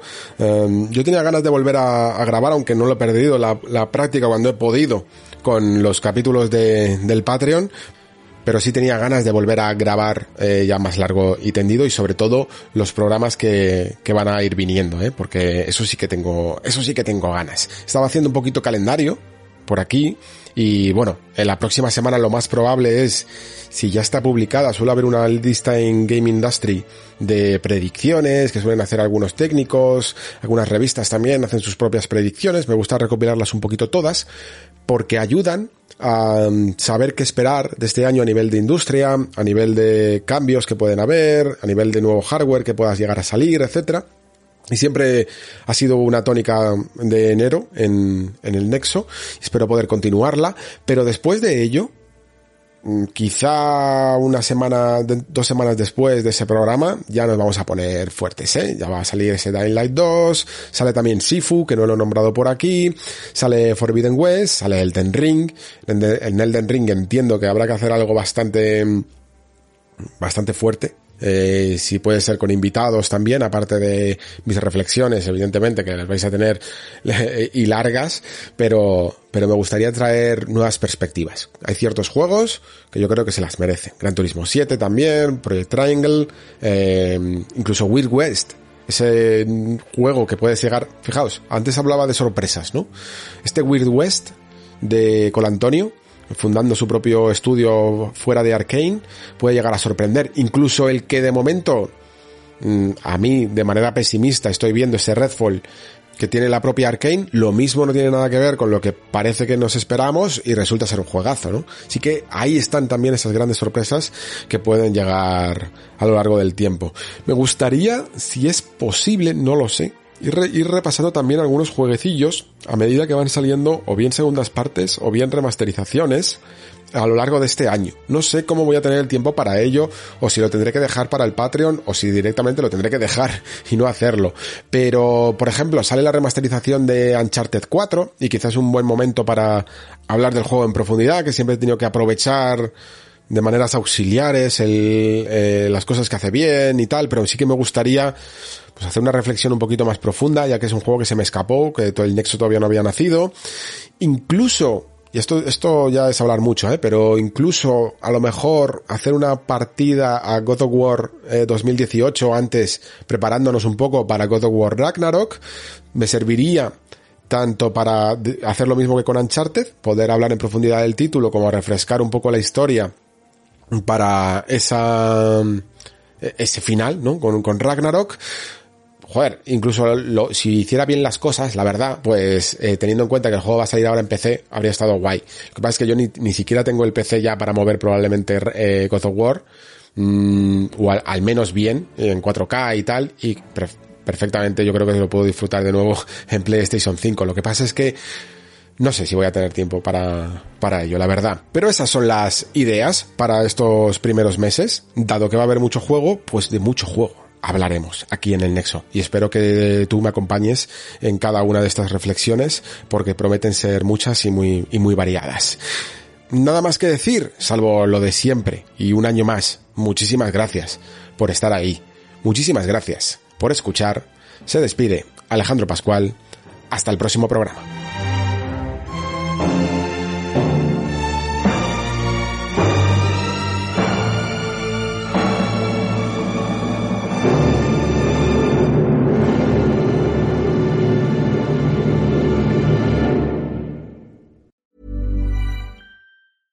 Hi, I'm Daniel, founder of Pretty Litter. Did you know cats tend to hide symptoms of sickness and pain? I learned this the hard way after losing my cat, Gingy. So I created Pretty Litter, a health monitoring litter that helps detect early signs of illness by changing colors, saving you money and potentially your cat's life. Pretty Litter is veterinarian developed, and it's the easiest way to keep tabs on your fur baby's health right at home. Go to prettylitter.com and use code ACAST for 20% off your first order and a free cat toy. Terms and conditions apply. See site for details.